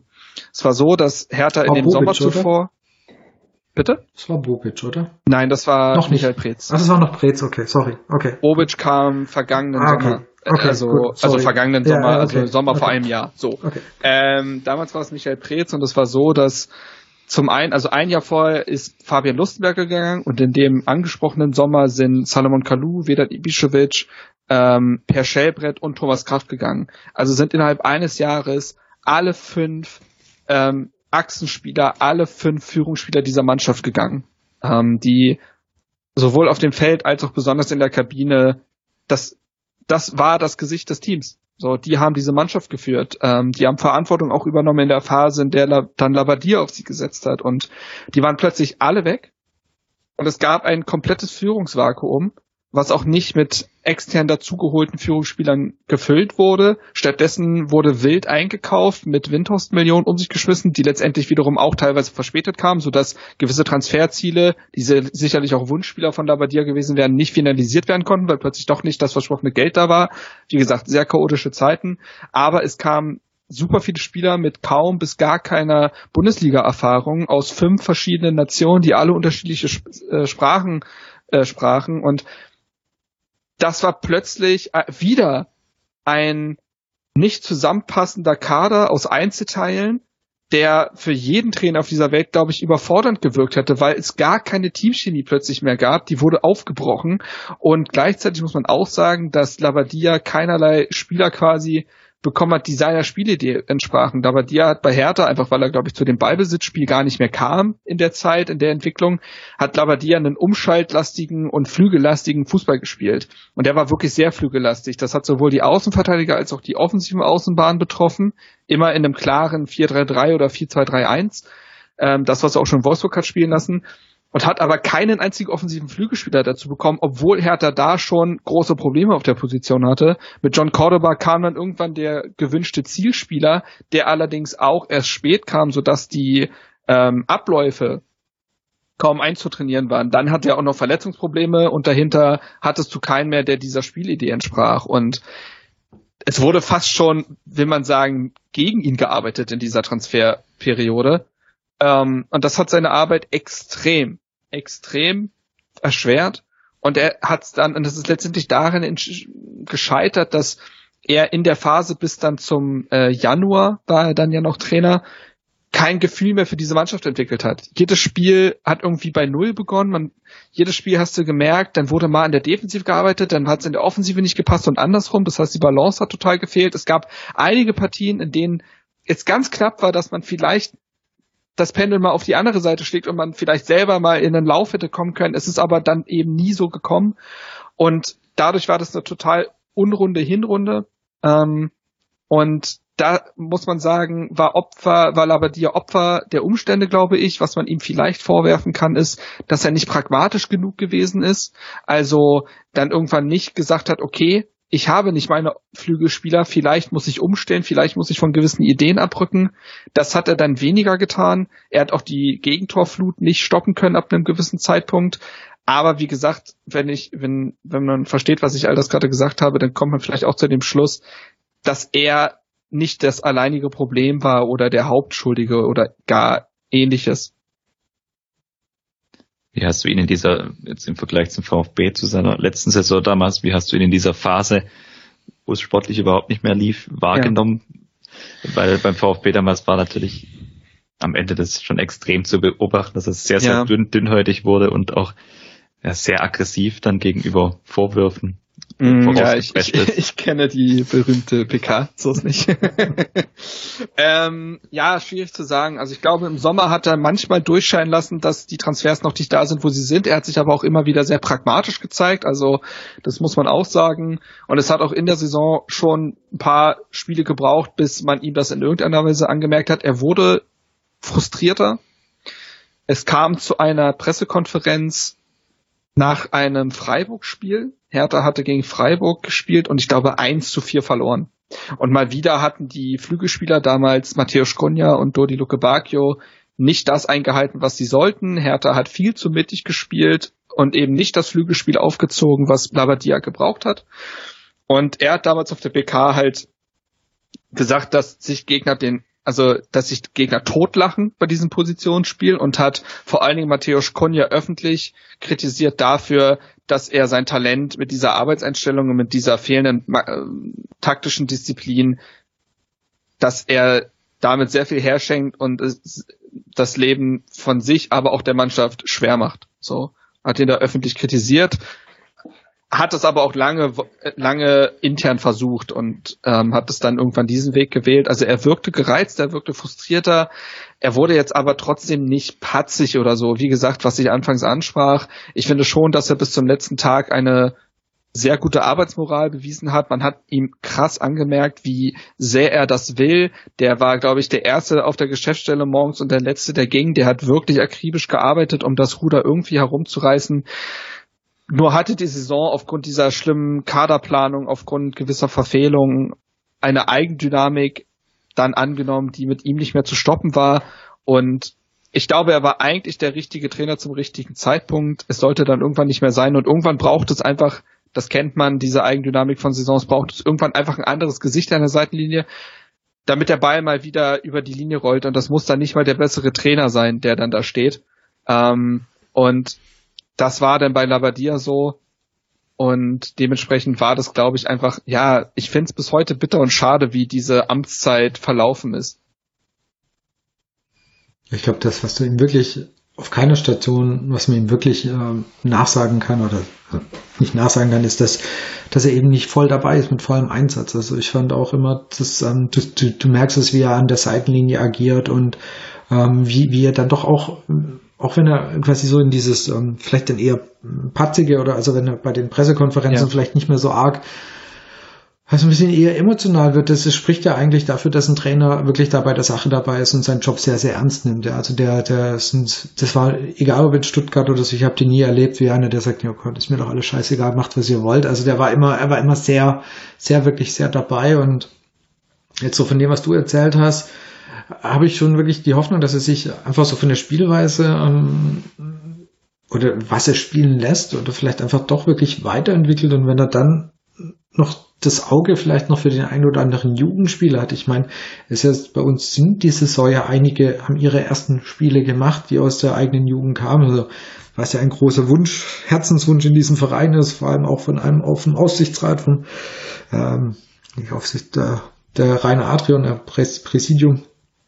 Ähm, das ist ihm ja brutal wichtig, dass da mal wieder Leute aus der eigenen Jugend nachkommen und wie gesagt, die haben schon ihre ersten Schritte gemacht und vielleicht schafft es ja, die eben doch ein bisschen weiterhin zu integrieren. Auch, wie gesagt, wenn es mit der Vorgeschichte beim VfB, wenn man es schwer glauben kann, aber äh, wollen wir eben zugute halten. Es gab eine Entwicklung in den letzten zehn Jahren. Also ich finde, du hast es sehr gut beschrieben und ähm, dann soll er hier zeigen, dass er eben nicht mehr der Bruno Labbadia ist, wie er 2013 eben gegangen ist, sondern dass es ein anderer Bruno Labbadia ist. Und ich finde, die, die faire Chance sollte man ihm auf jeden Fall geben. Ich bin halt gespannt, ähm, wie er dann jetzt beim VfB Stuttgart erstmal am Anfang agiert, weil da hat er ja schon so seine äh, Kniffe, auch ja. taktisch einfach, worauf er setzt. Das wird sehr wahrscheinlich ähm, wieder erstmal der Flügelfokus sein, wieder ein Umschaltfokus mit einem äh, Wand-Zielspieler vorne drin und starken Flankengebern. Da ist natürlich beim VfB die zentrale Frage, was passiert mit Borna Sosa im Winter. Absolut. Ja? weil er, glaube ich, der absolute, das war er auch unter anderen Trainern, aber auch besonders unter Bruno Labbadia, ein absoluter Schlüsselspieler sein könnte. Ähm, das muss man sagen. Gleichzeitig, ich weiß nicht, wie die Flankenqualität anderer Flügelspieler gegeben ist. Also ich bin riesiger ah. Silas-Fan, aber das ist ja eher der, der selber in die Mitte. Ja, genau. Und also, auch ein Wagnumann und so, das, das, das schreit für mich jetzt noch nicht nach Flankenqualität. Hm. Vorne hast du ja mit Girassi und Pfeiffer schon großgewachsenen Stürmer, auch wenn ich glaube, dass Girassi auch ja eher der mitspielende Stürmer sein will und jetzt gar nicht unbedingt der, der den ganzen Zeit den Kopf hinhält. Ähm, da bin ich einfach gespannt, wie er da die Mannschaft auf seine Spielidee eichen kann. Ich glaube schon, dass ihm Spieler wie Endo und so weiter gefallen werden, weil er schnell versucht, eine Achse zu finden mit erfahrenen Spielern, beziehungsweise einfach mit Führungsspielern. Die müssen ja dann nicht mal unbedingt schon 35 sein, damit es Führungsspieler sind, sondern einfach die Leute, die Verantwortung übernehmen. Mafropanos ist da sicherlich auch zu nennen. Das sind Spieler, die unter ihm, glaube ich, auch sehr gut funktionieren könnten. Also Pekarik hatte unter ihm auch so den 17. Frühling, ähm, weil er die zu wertschätzen wusste. Ähm, es wird am Anfang auch, glaube ich, viel um Laufarbeit gehen. Hertha war hat diese Rückrunde unter ihm auch deswegen so brilliert, weil diese Mannschaft aus dieser Vorbereitung, dieser Verkappten kam und einfach oftmals fitter als der Gegner wirkte. Man war lauffreudiger, man war spritziger. Die Frage, da, klar, das baut sich irgendwann, das nutzt sich ab. Da hat dann irgendwann bei Wolfsburg das Ballbesitzspiel quasi übernommen. Soweit kam es bei Hertha nicht. Aber wenn er, wenn er einen Zielspieler hat, wenn er äh, Flügelfokus fahren kann und wenn die Laufbereitschaft der Mannschaft gegeben ist, dann kann das absolut funktionieren gerade die Laufbereitschaft, die du angesprochen hast, das war mit Sicherheit das, was uns nicht nur in der Saison echt gefehlt hat. Also bei den meisten Spielen, unsere Laufleistung war schlechter. Also man hat echt ja. oft das Gefühl gehabt, dass da hat es wirklich dran gekrankt. Und ich, ich glaube daran, da kannst du jetzt wirklich halt als neuer Trainer, das sind die Stellschrauben, die du hast. Und wie, du, wie wir es jetzt schon festgestellt haben, du hast ja quasi eine komplette Vorbereitung, die du machen kannst. Und da hat er mit Sicherheit den Vorteil, dass er da den Fokus drauf setzen kann und ähm, ich denke am Anfang auch, also so vom Gefühl her würde ich dir zustimmen. Ich glaube, am, am Anfang sind es auch nicht unbedingt die jungen Spieler, die jetzt gleich in den ersten nee, Spielen... Nee, da wird es Systemopfer geben. Genau, also ich glaube, richtig. so ein Enzo Milo oder so, die die ersten Schritte gehen durften, die werden es unter ihm zwangsläufig erstmal schwer haben, aber das ist ja immer äh, you can't eat the cake and have it. Also ne, du kannst nicht einfach beides haben. Du kannst Richtig. nicht auf der einen Seite wollen, dass du dich in der Liga hältst und stabilisierst und gleichzeitig wollen, dass sieben Eingewächse in der Stadt entstehen. Das beißt sich und da werden erstmal da werden erstmal Spieler hinten überfallen und da kommt es auch auf die Moderationskünste eines Labadias an und eben auf die Geduld des Umfelds, das ja, das sich mit der Zeit auch wieder einpendeln kann. Ja, und dann das, was du gesagt hast, äh, dann war die Klasse gehalten bei euch und dann sind die rangekommen. Ja, ich meine, das wäre ja, man stelle sich vor, bei uns ist es auch so, ein paar Spieltage vor Ende, man merkt, das reicht, dass das Klassenhalt ist safe und die kommen dann, die Jungen, dann wär, kannst du das denen ja auch argument, argumentieren, ja, kannst sagen, hey, wir müssen jetzt erstmal hier, aber wenn das Ganze gesetzt ist, ihr werdet eure Chance kriegen und, und du das dann auch wirklich machst, dann ist das natürlich ein Weg, mit dem du vielleicht auch dann die Mannschaft eben ja auf deine Seite ziehen kannst. Wobei ich das glaube, was schon ist, was bei ihm einfach funktioniert. Ähm, ja, dieses, ja. Ein, dieses Einheit bilden, diese Mannschaft zusammen, diese auf, auf eine Aufgabe, in dem Fall den Klassen, halt wirklich einstellen, fokussieren. Das sind die Sachen, die ich ihm auch mit all dem, was da jetzt davor beim VfB war, wirklich zutraue, dass er es schafft, die, diese, die, die Mannschaft in der Saison so zu pushen, dass du eben drinnen bleibst, so dass das die Laufbereitschaft. wer, wer das mit dieser, ja. wer das mit der damaligen Hertha-Mannschaft schafft, der schafft das mit allen. Also das muss man, das muss man so sagen. Das muss man so sagen. Damit können wir ja nur mit eigentlich besserem Gefühl in die, äh, es ist ja immer schwer, Rückrunde zu sagen, Rest der Hinrunde, wie auch immer man es definiert, zu machen, schon mal ein bisschen besseren Gefühl und mal sehen, ja, wo es hingeht. Ich würde mal schon mal jetzt schätzen, langweilig wird's trotzdem nicht. So, ja, einfach aus dem Gefühl. Aus härter Sicht natürlich auch blöd, was ich jetzt alles erzählt habe. weil ich ja eigentlich nicht wünschen kann, dass äh, all das in auch tatsächlich äh, Wahrheit wird und sich so umsetzen wird. Das wird für Hertha natürlich dann eine etwas ekligere Zeit, weil man jetzt Stuttgart dann doch hinter sich wusste erstmal. Aber dieses Kopf-an-Kopf-Rennen, das liefern sich die beiden Vereine jetzt nun schon im zweiten Jahr in Folge. Das ist ja wirklich Wahnsinn, in welchem Gleichschritt man sich da teilweise bewegt. Ähm, mal gucken, wie es dann mit dem Trainerwechsel, was sich auszahlt, der Trainerwechsel oder die Trainerkontinuität. Ich verstehe ähm, deine Sicht. Also bei uns, wir hatten jetzt ja mal ein bisschen Pause. Wir haben jetzt ja mal genossen, dass ein Trainer mal länger da ist. Haben wir das dann auch auf einer anderen Sicht eher mal immer das äh, Bibbern gehabt, wenn mal wieder bei irgendeinem äh, nächsten Gegner mal wieder ein neuer Trainer ja, auf der Bank ja, saß. Also äh, es kennen wir auch. Äh, Und auch da wieder Schnittmenge Felix Magath, ne? Oh. Oh. es, es, ist eigentlich echt Wahnsinn, ähm, gerade mit Hertha, weil ich glaube, das sind so diese ganzen Chaos-Clubs jetzt mit, mit ja, bisschen, ja. bisschen so mit Ausnahme von, von Schalke, die haben immer irgendwie eine andere Trainerwahl. Aber ähm, es ist so, so mit, mit Hertha und mit, mit HSV gibt schon oh, echt ja. sehr viele Überschneidungen, Thema Trainer und äh, das ist wirklich immer, immer sehr erstaunlich. Allerdings so, also okay, in den Farben getrennt, aber im Chaos ja, komplett ja. vereint. Also wirklich. Sandro Schwarz 2026, 27 dann in Stuttgart. Oh. Nein, den, den, also wenn es nach, wenn's nach mir geht, darf der auch die nächsten 20 Jahre bei Hertha Trainer bleiben. Das ist, glaube ich, so ein bisschen die, hoffentlich mit besserem Ende die äh, Stuttgart-Matarazzo-Geschichte. Da haben sich eigentlich zwei gefunden. Ja, also ich, oder wir kriegen dann eher wieder Bobisch oder so zurück. Das muss jetzt mal so schließen. Ich, ich Sorry, dass ich das erwähnt habe. ich, gleich werde ich rausgeschmissen. Ich habe im äh, Zeichen vom, von der Rasenfunkaufnahme wirklich mal, mal bewusst ein Hertha-Spiel länger gesehen als nur Zusammenfassung und das war das Spiel in Augsburg. Und ähm, da dachten wir schon, okay, so, so, so blöd ist das gar nicht. Vor allem, was da in der zweiten Halbzeit, was sie da gespielt haben, so, das war gar nicht so schlecht. Das ist ja. ja scheiße, ist aber unser Konkurrent. Das ist nicht so. ja, ja. Ja, man belohnt sich noch zu selten. Ähm, das muss man sagen. Das bleibt bislang nach 15 Spielen hängen. Es hätten noch schon 5, 6 Punkte mehr sein können. Das wäre von den Spielen her absolut verdient gewesen. Aber das erste Mal seit vielen Jahren ist ein Weg zu erkennen, eine Spielidee zu erkennen, äh, der Trainer identifiziert sich wirklich krass mit diesem Verein und den Menschen, die dort arbeiten. Das ist spürbar. Es ist das erste Mal seit Jahren auch mit dem Verdienst von Kai, Bernstein, das so, dass sich die Fans wieder gehört fühlen und dass es eine härte Familie ist. Ähm, und das, ja, das, das muss eigentlich alles positiv stimmen. Aber wir alle wissen, die härteste Währung im Fußball, und da werfe ich gerne zwei Euro ins Phrasenschwein, sind dann doch die Punkte. Ähm, das muss halt am Ende des Tages irgendwann auch stimmen. Und da bin ich mal gespannt, wie das dann verlaufen wird. Aber ich glaube, das ist gerade schon ein sehr fußballromantisches Projekt, was bei Hertha gerade läuft, sich vom bösen Investor, klar, den hat man sich auch selbst ins Haus geholt und trotzdem wusste man ja nicht, was alles passieren wird, dass man sich von dem lossagt, einen Ex-Ultra zum Vereinspräsidenten wählt, der seinen Job gerade super macht. Ähm, das hat eigentlich alles gerade sehr viel Schönes und man kann eigentlich nur hoffen aus so einer fußballromantischen Sicht, dass das alles aufgeht.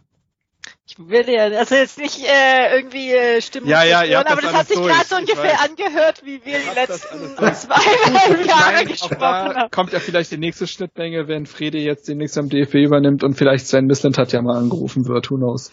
Bis vielleicht auch das Thema Präsident, aber das besprechen wir dann gleich mal noch. Damit wollen wir dich jetzt nicht auch noch äh, belästigen und die äh, Stimmung ich, zu ich, arg genau, runterziehen. Ich, ich wollte eigentlich gerade sagen, also ähm, ich habe so mittlerweile mit Hertha auch so ein bisschen meinen Frieden gemacht. Also ich habe nachdem nachdem Union in Berlin irgendwann nachkam, okay, so wenn ich so nach Berlin gucke, so schlimm ist die Hertha gar nicht. Also, Aha. So, ja, ja. Das auch erstmal der Kontrast sein, ne? Bin ich echt ehrlich. Also wo, wobei ich jetzt auch mit mit mit Union, also jetzt nicht so, da vielen, schieben ja viele VfB-Fans den kompletten Hass, also so ist es bei mir auch nicht. Es wird jetzt nicht mein Lieblingsverein, aber so, wenn ich jetzt so Berlin habe, dann denke ich so, ja, Gott Hertha, so schlimm ist es doch gar nicht. Was ich dir sagen wollte, ist eigentlich genau, um, erstmal vielen, vielen Dank für deine Einschätzung. Ja, sehr gerne. Und äh, ich wünsche der Hertha natürlich bis auf das Spiel gegen uns. Äh, Kann ich so euch, zurückgeben. Ja, wünsche ich euch echt alles Gute und äh, ich fand's echt super und ich hoffe so ein paar VfB-Fans, inklusive mir, also ich muss das echt sagen, wir gehen mit, mit ein bisschen anderen Gefühl jetzt äh, an die Sache ran. Und, äh, ja, das ist ja eigentlich, habe ich euch die schlimmste Medizin der Welt gegeben, nämlich, ja. nämlich Hoffnung. Das, äh, da hoffe ich natürlich, dass es das, äh, dass ich ja nicht völligen Quark gelabert habe und man sich am Ende nochmal bei mir meldet und sagt, sag mal, was hast du uns eigentlich gerade für eine Scheiße verkauft? 18. mit 22 Punkten abgestiegen. Ja, ja. Alter, was ja, war das für eine vertraut mir. ja. Nein. Wird kein Horrorszenario, das kann ich mir, das glaube ich tatsächlich nicht. Ob es, ob es das bis 25 wird und so weiter, das wird man alles sehen, aber. Ja, genau. Das Naja. Ich danke dir recht herzlich. Ja. Und ähm, wir hatten es ja schon, äh, ich hatte es eingangs gesagt, ähm, wir wollten, dass es nicht so spät für dich wird. Ich hoffe, es ist jetzt noch okay. Ach, alles gut, alles gut. Passt, super. Dann, wie gesagt, von unserer Warte aus herzlichen Dank für deine Zeit, für Sehr deine gerne, Infos. Und äh, wir hören uns vielleicht mal wieder in einem in der Vor- oder Nachbesprechung zu einem Berlin-Spiel. Wer weiß, was was da kommt. Ja, die, Saison, die nächsten Saison. Dann drücke ich jetzt hier auf den roten Hörer, nicht wahr? Alles klar. Ja. Vielen Dank. Alles klar. Schönen Abend, schönen Abend Ciao. dir. Ciao. Ciao. Ja, sehr spannend. Also ich fand es wirklich, weil man ja doch jetzt eher etwas vorbelastet in die Geschichte reingegangen ist. Für, ja, also es ist natürlich, es ist noch ein gewisses Aber oder es ist absolut ein Aber da, ja, mit Vertragslänge und, und allem, was dazugehört. Aber wenn man es jetzt versucht, sich die, wenn man versucht, die Rahmenbedingungen, also das ganze drumherum, Vogt, Werle, Misslintat, wenn man versucht, das mal alles auszuklammern, so gut es geht, und echt den Fokus auf das Sportliche zu, ja, zu setzen, zu sehen, dann kann man da vielleicht doch sagen, okay, ähm, er bekommt die Chance oder er wird seine Chance bekommen und vielleicht richtet er die Saison vielleicht sogar auch, vielleicht für die nächste Saison auch nicht ganz so schlimm man muss ja irgendwo mal ein bisschen Hoffnung oder mal versuchen, wieder was Positives zu, zu verbreiten. Weil ich glaube, wir werden im Verein die nächsten Wochen und Monate wird es noch echt ziemlich zur Sache gehen. Das ist noch nicht überstanden, auch wenn Misslintat jetzt weg ist.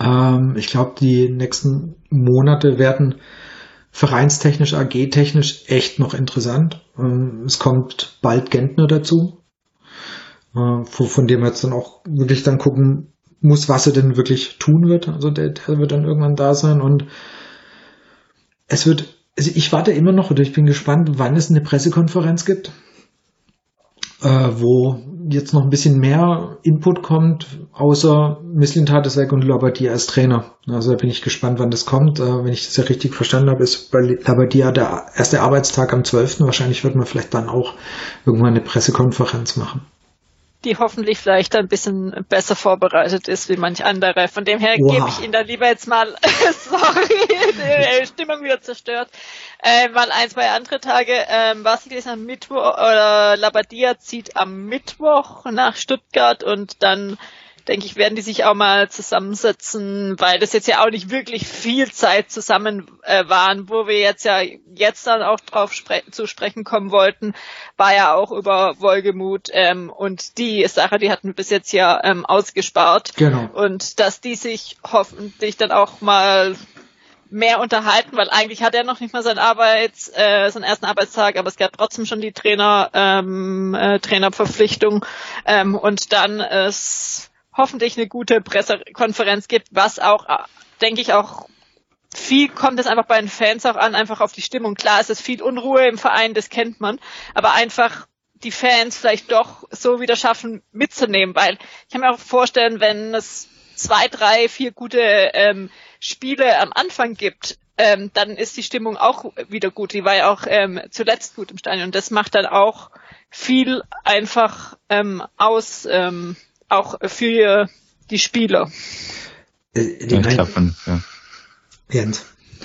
Kurzes, kurzes Fazit äh, von meiner Seite. Ich glaube, bei Labadier hast du jetzt, auch wenn wir gerade die, die Eindrücke gehört haben, das hat mich sowohl positiv wie auch negativ irgendwie bestätigt, muss ich sagen. Also das Positive zuerst, du hast natürlich mit Labadia jemand, dem ich auf jeden Fall zutraue, diese Mannschaft zu stabilisieren. Da muss man dann auch wieder, das ist ja immer so die Gefahr, dass du auch mit äh, ja, zu großherzig dann mal auch auf die Vergangenheit auch schaust. Wir hatten natürlich auch wahnsinnige Probleme unter Matarazzo und auch Wimmer haben sich Absolut. die fortgesetzt. Gerade dieses Thema frühe und viel zu einfache Gegentore, das ist glaube ich schon ein Punkt, wo ich Labadia schon als so akribischen Arbeiter jetzt mal einschätzen würde, dass er das auch jetzt nachdem er weiß, oder das vielleicht weiß es auch schon ein paar Tage länger, dass er das Amt übernehmen darf, dass er sich da schon sehr stark mit beschäftigt haben wird und ich glaube, da traue ich ihm auch zu, weil wir in der Defensive dann doch auch Spieler haben, die man vielleicht da noch ein bisschen formen kann. Gerade auch ein Mafropanus, der jetzt auch dieses Jahr oftmals unglücklich agiert hat, oder auch ein Anton. Da traue ich ihm schon zu, dass er da eine Stabilisierung hinbekommt, kurzfristig und mittelfristig. Und ein zweiter positiver Punkt ist sicher, er hat jetzt angesprochen, es wird sicher in AG und EV weiter rumoren die nächsten Monate. Und da schätze ich ihn zumindest in der Anfangszeit so ein, dass, dass Labadia da schon Trainer ist, der das relativ ausblenden und von der Mannschaft weghalten kann. Also da ist er zu lange im Geschäft. Und ich glaube, wenn es jetzt nicht, wenn es nicht persönlich ein Konflikt ist, den, der ihn betrifft, sondern es da vielleicht zwischen Aufsichtsrat und Vorstand oder ja, intern, sage ich mal, in den Führungsebenen hin und her geht, da kann ich mir vorstellen, dass er das eine gewisse Zeit ausblenden kann. Und das Negative, das hat man auch schon angesprochen. Wir hatten jetzt gehört, er hat Hertha relativ gut stabilisiert, aber es ging dann halt auch relativ schnell wieder in die falsche Richtung. Und das ist eben die Befürchtung, die dann auch noch immer so ein bisschen mitschwingt. Aber insgesamt bin ich bei, bei Labadia, auch nach dem, was wir jetzt gehört haben, war ich davor schon so ein bisschen unterbewusst und ich werde es wahrscheinlich bei Labadia immer bleiben. So, ja, ich weiß nicht so richtig, wo ich ihn einordnen soll, weil ich sicher nach dem ein oder anderen Spiel in der Hinrunde vielleicht auch mal so die Äußerung getroffen haben, gehabt, uns würde vielleicht auch ein Trainer gut tun, der so ein bisschen taktische Stabilität uns irgendwie defensiv bringt. Das blendest du natürlich in so einem Moment, wenn du dann den Namen liest und die, die Vergangenheit dazu hast, dann eher aus. Und von daher, ich lasse mich überraschen, aber ich bin immer noch sehr, sehr zwiegespalten. Ja, es ist halt einfach, also nur von der Person mit der Vergangenheit nicht die glücklichste Wahl. Wenn genau. jetzt ein, ein, Trainer mit dem gleichen Profil, der noch nicht beim VfB gewesen ist, vielleicht nicht die ähm, schlechteste oder äh, nicht die ähm, schlechteste Geschichte in Deutschland hat oder bekannt ist als Trainer, äh, der schnell rausgeworfen wird oder schnell wieder geht, werden nicht jetzt hätten wir einfach so ein Thema aufgemacht oder wer äh, geht man mit den Vorurteilen jetzt einfach ran? Also das war halt einfach vielleicht war er der beste verfügbare Trainer, ähm, der in Wallace äh, Bild passt mit den ganzen anderen Umständen. Aber er fängt halt eben mit, de, äh, mit der Last von damals an und das hätte man vielleicht verhindern können. Also jetzt einfach mal ähm, so gesprochen. In Werles Welt, finde ich, äh, war genau richtig, weil ähm, das ist, ist glaube ich, auch noch, eben noch dieser Kritikpunkt. Ja, das ist, weil es einfach jetzt eine ganz andere Trainerart ist, wie wir jetzt mit Matarazzo hatten. Also es ist einfach, es steht jetzt nicht unbedingt für ähm, Zukunft und also modern und irgendwas, dafür steht er jetzt eigentlich nicht unbedingt, ja. Und ähm, das ist, glaube ich, wirklich, ähm, wie du gerade gesagt hast, in, in Alex Werles Welt und, und da schließt sich so ein bisschen jetzt der Kreis vielleicht zu dem Thema Sportdirektor, ja. Also Mislintat ist entlassen worden und schon schwupps war das Gerücht mit der Labadia da, wenn es nicht sogar schon ein bisschen davor war.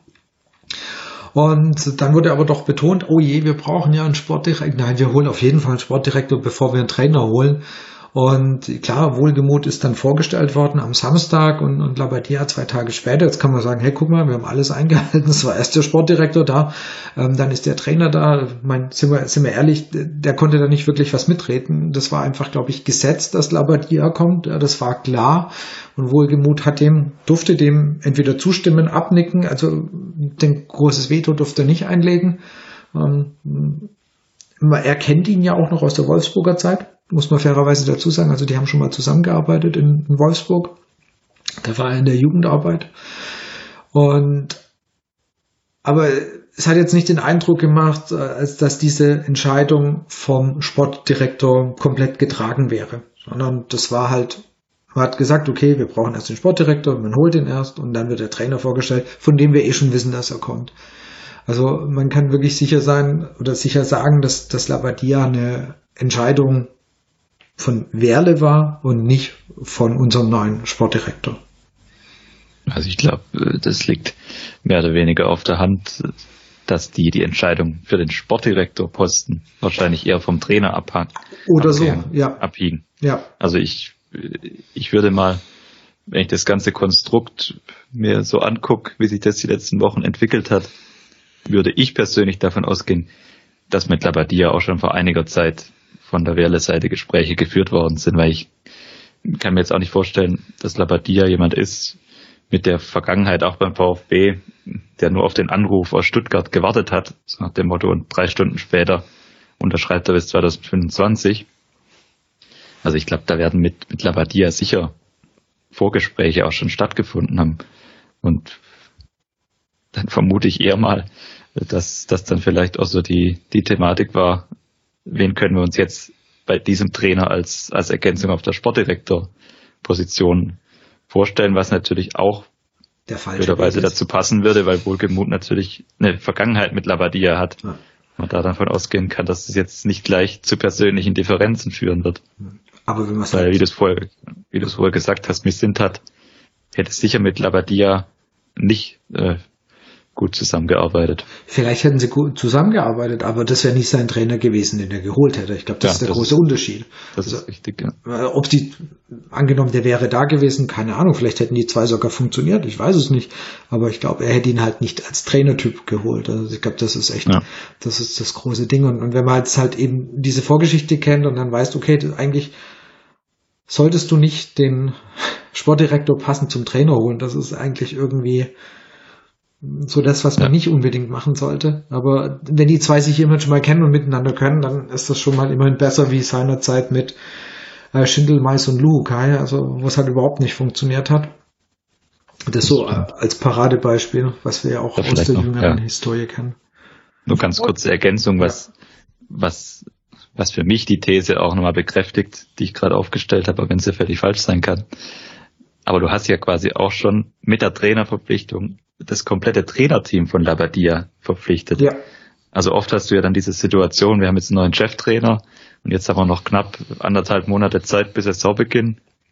Jetzt gucken wir mal, dass wir die passenden Co-Trainer und Athletiktrainer dazu holen, die unser Cheftrainer vielleicht gern noch, gern noch dazu holen würde. Aber dieses, dieses Trainerteam wurde ja in einer Pressemitteilung mehr oder weniger vorgestellt. vorgestellt. Ja.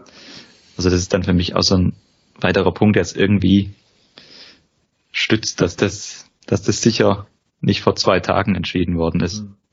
Obwohl, also ich kann es sein, dass ich jetzt einfach zeitlich die, äh, das komplette Gefühl verloren habe. Wurde Labadia nicht letzte Woche schon erstmal nicht genannt oder bin ich echt komplett Doch, einfach... letzte Woche, ja, mit, mit der okay. Entlassung quasi äh, von Misslin Tata ist das so zum ersten Mal ganz aufgetaucht. Und da wären wir auch bei dem Thema, hey, da singt wieder jemand. Also die Presse ist wieder deutlich besser informiert, wie es noch vor ein paar Monaten war. Also ich fand so eine Zeit lang unter ähm, Hits und, und Misslintat ist extrem wenig nach außen gedrungen. Wirklich extrem wenig. Und mittlerweile, äh, es gibt schon wieder sehr gut informierte Leute, ja, und Ähm, es, allein wer jetzt so wieder seinen Senf zu dem Ganzen gibt, ja, dass sich unser toller Ehrenpräsident meldet, der sich natürlich vehement für Werle einsetzt und ähm, dem das alles viel zu wenig Erfahrung war, der die Entlassung von Misslintat als richtig, ähm, er, das war korrekt, Junge, wer bist du eigentlich, dass du das entscheiden darfst, ob die Entscheidung jetzt gut oder falsch war.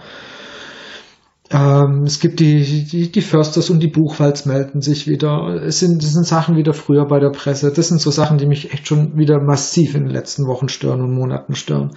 Das war eine Zeit lang so viel besser und das ist wieder so viel schlechter geworden. Jetzt kann man überlegen, woher das kommt. Hm, Alex Werle, Verbindung zu Boulevardmedien, war ja auf jeden Fall in Köln. Es hat super funktioniert. Ich weiß nicht, ob der das Slack ist, ob das jemand auf dem ähm, in Form von Rainer Adrian ist, wer auch immer, aber es werden wieder Informationen durchgesteckt und das geht mir so gegen den Strich. Das war echt so viel besser. Labadia ist bekannt. Es ist so viel immer schon vorab bekannt wieder und das macht keinen Spaß. Und dann einfach auch relativ schnell aus also aus, ähm, dass die anderen Quellen das auch noch bestätigen. Also da war, ja, genau. war ja erst bei der Online, aber dann, also jetzt nicht irgendwie Veto oder ähm, irgendwie hier. Es ist halt, es fühlt sich halt irgendwie an, als wären die letzten drei Jahre von der Seite einfach äh, nicht passiert, sondern es ist eigentlich wieder der alte VfB zurück. Und das ist das, was ich einfach ermüdend gerade auch ja. finde. Wir reden über, wie lange machen wir den Podcast jetzt, äh, 2016 oder wie auch immer, wie oft wir einfach diese ja. Themen schon behandelt haben. Jetzt äh, reden wir, keine Ahnung, am Ende eineinhalb Stunden, zwei Stunden über nur die Sachen. Wir haben bis jetzt nichts groß über das Sportliche geredet, sondern jetzt redest du wieder nur über solche Sachen und du könntest wahrscheinlich noch fünf Stunden äh, drüber reden und es gibt immer noch genügend Stoff. Und das ist ja einfach irgendwie ermüdend ähm, und jetzt halt einfach auch ein bisschen geschuldet der langen Pause. Und wenn man momentan Spiele wären, sind es sicherlich auch ein The ähm, Themen, aber du hast dann wenigstens mal am Wochenende zwei Tage Pause, weil es dann ums Spiel geht. Ja. Aber so zieht sich das einfach und es sind immer noch noch mal eineinhalb Monate mehr, bis es dann wirklich weitergeht. An der Stelle äh, Fun Fact, wenn man sie, äh, sich die Gedanken weiterspinnt, die vermeintlich größten drei Namen, die in den letzten Wochen beim VfB im Umlauf waren, waren die einzigen, die komischerweise vorher in der Presse gar keine Rolle gespielt haben, aber das nur als Ergänzung. Das lässt dann vielleicht auch tief blicken in der, im Zusammenhang. Noch ganz, ich denke, arg viel können wir über ihn nicht wirklich sagen. Ich habe versucht, jemanden von Paderborn zu organisieren, aber es war echt war schwierig. Ähm, da sind wohl nicht allzu viele aktiv. Ähm, Fabian Wohlgemuth, unser neuer Sportdirektor. Ich habe seine Transferbilanz ein bisschen angeguckt.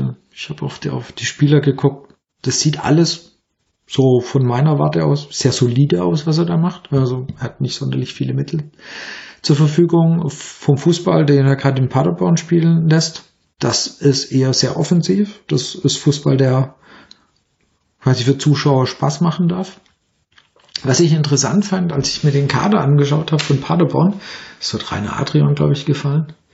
Ähm, der Kader war sehr, ich habe selten so viele deutsche Flaggen bei einem Kader gesehen wie bei Paderborn. Das fand ich recht erstaunlich.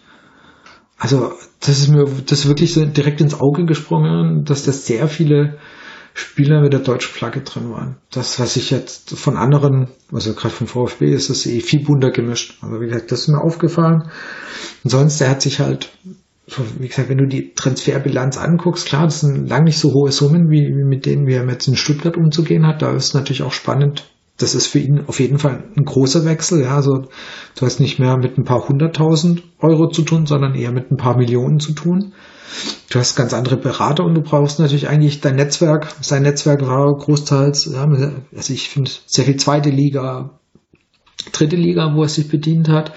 Das tut natürlich für den VfB jetzt gar nicht mehr. Das heißt, da muss er schon in einem anderen Regal schauen, da muss er schon ein bisschen anders umgucken. Da bin ich gespannt, was für ein Netzwerk hat, auf wen er da zurückgreifen, zugreifen kann. Weil, wie gesagt, mit zweite, dritte Liga kommst du beim VfB nicht mehr arg weit. Vorausgesetzt, wir halten mal die Klasse, sonst ist nächstes Jahr zweite Liga gar nicht so schlecht. So gesehen vielleicht eine weise Entscheidung, auf einen Zweitligamanager zu setzen. Nee, aber ähm, wie gesagt, von dem, was ich angeguckt habe, für mich mein Eindruck ist wirklich solide. Absolut solide Arbeit, die er dort geleistet hat. Äh, Verein, also in dem Fall Paderborn, absolut stabilisiert, eher nach vorne gebracht und der Fußball, für den seine Mannschaft stand, die er zusammengestellt hat, eher sehr offensiv ausgerichtet. Ich weiß nicht, ob du, Jens, dir auch ein paar Gedanken oder ob du dir das auch so ein bisschen angeschaut hast. Ja, also ich glaube, man muss bei, bei Wohlgemut, wenn man ihn jetzt völlig isoliert von allem anderen betrachtet, von der Trainerverpflichtung und von den ganzen Umständen im Verein, muss man, glaube ich, mal vorweg schicken, dass wir über eine, auch wenn wir, wir hatten vorher über die, über die Labadia-Zeit gesprochen, was danach passiert ist. Wenn man jetzt mal das ganz nüchtern vergleicht und jetzt mal einen Schindelmeiser ausklammert und einen Missentat ausklammert, der jetzt natürlich das Ganze extrem geprägt hat in den letzten Jahren, dann wären wir heilfroh gewesen, wenn wir so eine Verpflichtung auf der Sportdirektorposition gehabt hätten in den, in vielen Zeiten. Also wenn ich an Robin Dutt denke oder Michael Retschke, da hätten wir, da hätten wir jemand wie Wohlgemut mit dieser Vita, die er hat, mit dem, was er jetzt auch in Paderborn, wie er den Verein entwickelt hat, wo man natürlich auch realistisch dazu sagen muss, klar, das ist ein ganz anderes Umfeld dort. Dort kannst du quasi, also Paderborn würde ich jetzt mal, wenn man es jetzt auf Baden-Württemberg runterbricht, vielleicht so diese Hochphase von Sonnenhof, Groß Asbach oder so, das ist ja wirklich ein Verein, der kaum Medienecho erzeugt, wo du auch, ich, ich kenne mich in Paderborn jetzt wirklich örtlich nicht aus, aber ein bisschen was bekommt man denn dann doch mit. Also das ist ja ein Verein, wo du wirklich in Ruhe, ich glaube, wenn du dich in Ruhe entwickeln und arbeiten willst, dann ist dieser Verein ja fast optimal. Weil da hast du, spielst du zweite Liga zum Großteil, kannst da offensiv gut mitspielen und dafür hat er den Kader gut hingestellt. Also wir haben da ja selber auch uns in letzter Zeit öfters mal auch aus Paderborn ja bedient gehabt mit, mit hoffnungsvollen Spielern. Also die Arbeit ist auch vor ihm dort gut gemacht worden und er hat es gut fortgeführt. War davor ja auch in Kiel. Erfolgreich mit einem alten Bekannten, mit Tim Walter. Also, und zudem hat er, wie gesagt, auch, hm, kommt er auch wie Misslintat aus dem Scouting-Bereich ursprünglich. Also es verbindet ihn eigentlich unglaublich viel so von, von allem, was er mitbringt mit, mit seinem Amtsvorgänger was ihm natürlich zum Verhängnis werden kann, weil diese Vergleiche werden kommen. Und da muss er, da muss er sich jetzt einfach auch, glaub, ich glaube, seine größte Herausforderung wird, wird wirklich sich frei zu schwimmen. Also in mhm. diesem, was wir jetzt vorher auch schon bei Labadia angesprochen hatten. Er ist da natürlich noch viel mehr drin in dieser Verflechtung, weil er einfach noch eine Ebene dann weiter oben agiert. Und er wird sich von, von Werle in irgendeiner Form freischwimmen müssen dass er da nicht der Gefahr unterliegt, so ein bisschen als, als die rechte oder linke Hand von, von Werle da unterzugehen im Verein. Ich glaube, das ist zunächst mal seine größte Aufgabe, meiner Meinung nach. Und einfach auch in dem, ähm, sorry, ähm, ins, ähm, ich zahle ins Phrasenschwein, aber Haifischbecken Bundesliga. Du stehst halt einfach viel mehr im Fokus in Stuttgart ähm, generell Frage. und in der momentanen Situation halt äh, noch mal mehr, als wird's gerade laufen. Dann kommt natürlich auch dazu, dass nur ganz kurz, Fußball ist ja wahnsinnig schnelllebiges Geschäft. Du hast jetzt, es ist bisher, wie gesagt, beim einen Spieler liegt es auf der Hand, beim anderen ist es bisher ein völlig loses Gerücht. Aber wenn du, wenn du wirklich die finanzielle Notwendigkeit hast, im Winter jetzt einen Sosa und womöglich noch einen weiteren Spieler, der so im erweiterten 18er Kader regelmäßig auftaucht, abgeben muss, und da womöglich nicht richtig nachbessern kannst, weil die finanziellen Mittel nicht da sind, dann startet, dann startet er natürlich da gleich mit einem absoluten äh, Nachteil, sage ich jetzt einfach mal so, weil das, das wird dann, das werden dann seine ersten Transfers als Sportdirektor sein, die auch so wahrgenommen werden. Und das wäre natürlich, also auch wenn so dieses Thema, was er unter Missland hat, auch nochmal wieder angeklungen ist, was ich ja für völligen Quatsch halte, aber es wurde ja von Vereinsseite auch oftmals so, so ein bisschen hinter vorgehaltener Hand gesagt, dass man Sosa vielleicht auch intern auffangen möchte. Und sollte sowas passieren und dann schief gehen, dann hat er natürlich gleich einen ganz schweren Stand. Ja, was mir bei Wohlgemut also wichtig ist, so erstmal wirklich auch klar, er ist von Werle eingestellt worden. Das ist erstmal sein Kandidat, aber ähm, das auch da versuche ich, das versuche ich wirklich auszuklammern und zu sagen, hey, der kommt von Paderborn, der kommt mit einer halbwegs sinnvollen Vita, ja, ja, der Mann hat eine Chance verdient. Was ich halt wirklich wichtig finde, ist, was du gesagt hast, Jens, er muss sich so ein bisschen von, es muss klar werden, dass er eigenständig agiert. Ja, also, dass er, dass er eine, eine eigene Idee hat und wie du es, wie du es gesagt hast, nicht, dass er der verlängerte Arm von Werle ist und mehr oder weniger das umsetzt, was Werle gerne hätte. Also das, das ist, glaube ich, brutal wichtig. Und wenn er das hinkriegt, dann wird er auch ähm, das, das, äh, ja, was heißt das Vertrauen oder auch die, die Zustimmung von VfB-Fans gewinnen. Ja? Also wenn, wenn man merkt, hey, der geht einen Weg oder der geht auch vielleicht den, den eingeschlagenen Weg eigentlich ganz grob weiter. Ja? Also der, der wirft jetzt nicht alles über den Haufen und kauft die Aogos und Becks dieser Welt zusammen. Jetzt nur mal als Beispiel, ja.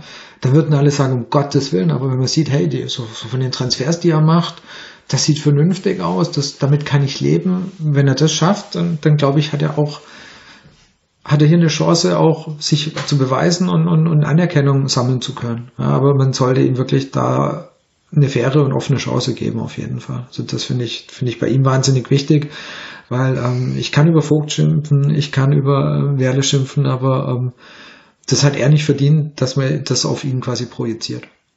Ich finde aber, dass es nicht nur an ihm liegt. Also was äh, du gesagt hast, ist richtig. Aber es kommt halt eben auch drauf an, wie ein Werle kommuniziert oder Keine falls Frage. sich ein Vogt mal wieder ähm, äh, zu Wort meldet. Aber äh, wie die halt auch eben ihm in der Presse eben auch darstellen lassen und nicht vielleicht ein Werle wieder dazwischen springt oder so. Also das ist einfach nur auch die andere ähm, Seite, wie du auch ja Fans theoretisch ähm, oder wie du Fans den ähm, Anblick oder den Eindruck geben kannst, dass du äh, ein Wogemut ähm, alleine arbeiten lässt ähm, und nicht ein Werle wieder dazwischen springt, bei was eine Situation auch immer. Sind wir mal gute Dinge, dass die zwei nicht mehr lang da sind. Entschuldigung. Sollen wir jetzt das Thema noch aufmachen? Wie lange hast du noch Nein, ich glaube, wir haben, wir haben heute echt lange, ich glaube jetzt noch, ich glaube jetzt nochmal hier ähm, Präsidentenschelte und, und äh, Werle-Schelte, das muss jetzt nicht nochmal sein. Ich glaube, wir haben jetzt auch so ein paar versöhnliche Worte bezüglich Trainer, Sportdirektor gefunden. Ähm, ich glaube, Werle ist sehr deutlich geworden, dass ich nicht unbedingt ein großer Freund von ihm bin. Äh, das gleiche gilt für unseren Präsidenten, das, ähm, wo man sich immer wieder in Erinnerung rufen muss, dass wir wirklich einen haben, aber manchmal äh, sieht man irgendwo ein Bild von ihm, da scheint er doch noch unser Präsident zu sein, also den scheint schon noch zu geben, aber ich glaube, das ist echt mal ein Thema äh, für eine weitere Sendung. Aber ich wollte das jetzt nur so anmerken. Aber ich bin gespannt wohlgeburt ja. sind. Ich würde mal eine Sache eben gerade, sorry, doch nochmal Vogt sagen. Yes. Also ich habe extra nochmal die ganzen äh, schönen Pressemitteilungen, die ja in den letzten Ach. Tag rausgingen. Erstmal Respekt an die äh, Presseabteilung, die gerade sehr viel zu arbeiten haben. Ähm, genau, also eben wo Misslintat äh, seinen Vertrag aufgelöst wird, ich sage es jetzt äh, korrekt, ähm, da gab es eben halt noch auch Worte von Vogt als Aufsichtsratsvorsitzender, aber wo Wohlgemut vorgestellt wurde, war einfach nichts mehr. Also hat er hat es sich gar nicht zu Wort gemeldet. Und eigentlich ist es ja die gleiche Personalie, wo man sich vielleicht auch zu äußern könnte. Nur ein Gedanke jetzt, äh, Wahl, weil jetzt, habe ich vorhin schon mal gesagt, noch mehr untergetaucht als schon davor. Ja, ich glaube, dem äh, meldet sich okay. nur, wenn es irgendwie, wenn es passt und wenn man das Gefühl hat, man kann dort irgendwie ein bisschen was Positives mitnehmen. Siehe Pressekonferenz, Kedira, Gentner. Oh, da setze ich mich hin, das ist super. Das ist bestimmt klasse. Kommt gut an. Ah, scheiße, doch nicht. Obwohl das vielleicht ja einer von den dreien, oder je nachdem wie es gerade ist, Lahm ja vielleicht dann auch irgendwann Geschichte ist, wenn er beim äh, DFB ich mein, tätig wird. Ich meine, also noch ganz kurz, über, klar, Kedira, hat, von dem hast du was gehört? Der, der, immer wieder, der war auch zu sehen.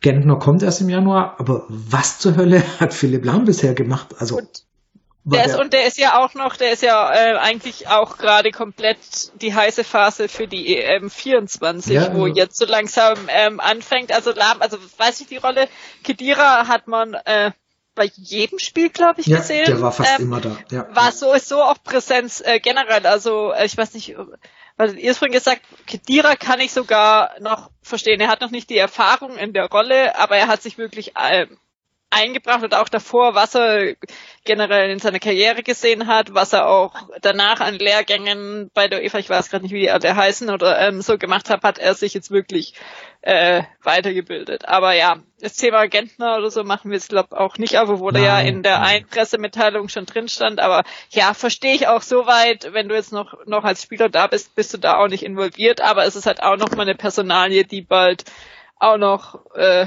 dazukommt und auch den äh, beiden ja auch noch vorgesetzt wird, obwohl sie das ja jetzt wenigstens wissen beim genau. Antritt. Also Richtig. jeder, der jetzt eigentlich anfängt, also okay, Gentner konnte sich jetzt nicht aussuchen, aber die anderen fangen jetzt gemeinsam an und keiner wird dem anderen vorgesetzt. Also das ist ja generell schon mal ein relativ guter Start, nicht wie bei äh, Schindelmeister zum Beispiel damals und äh, mit, mit äh, Luhukai.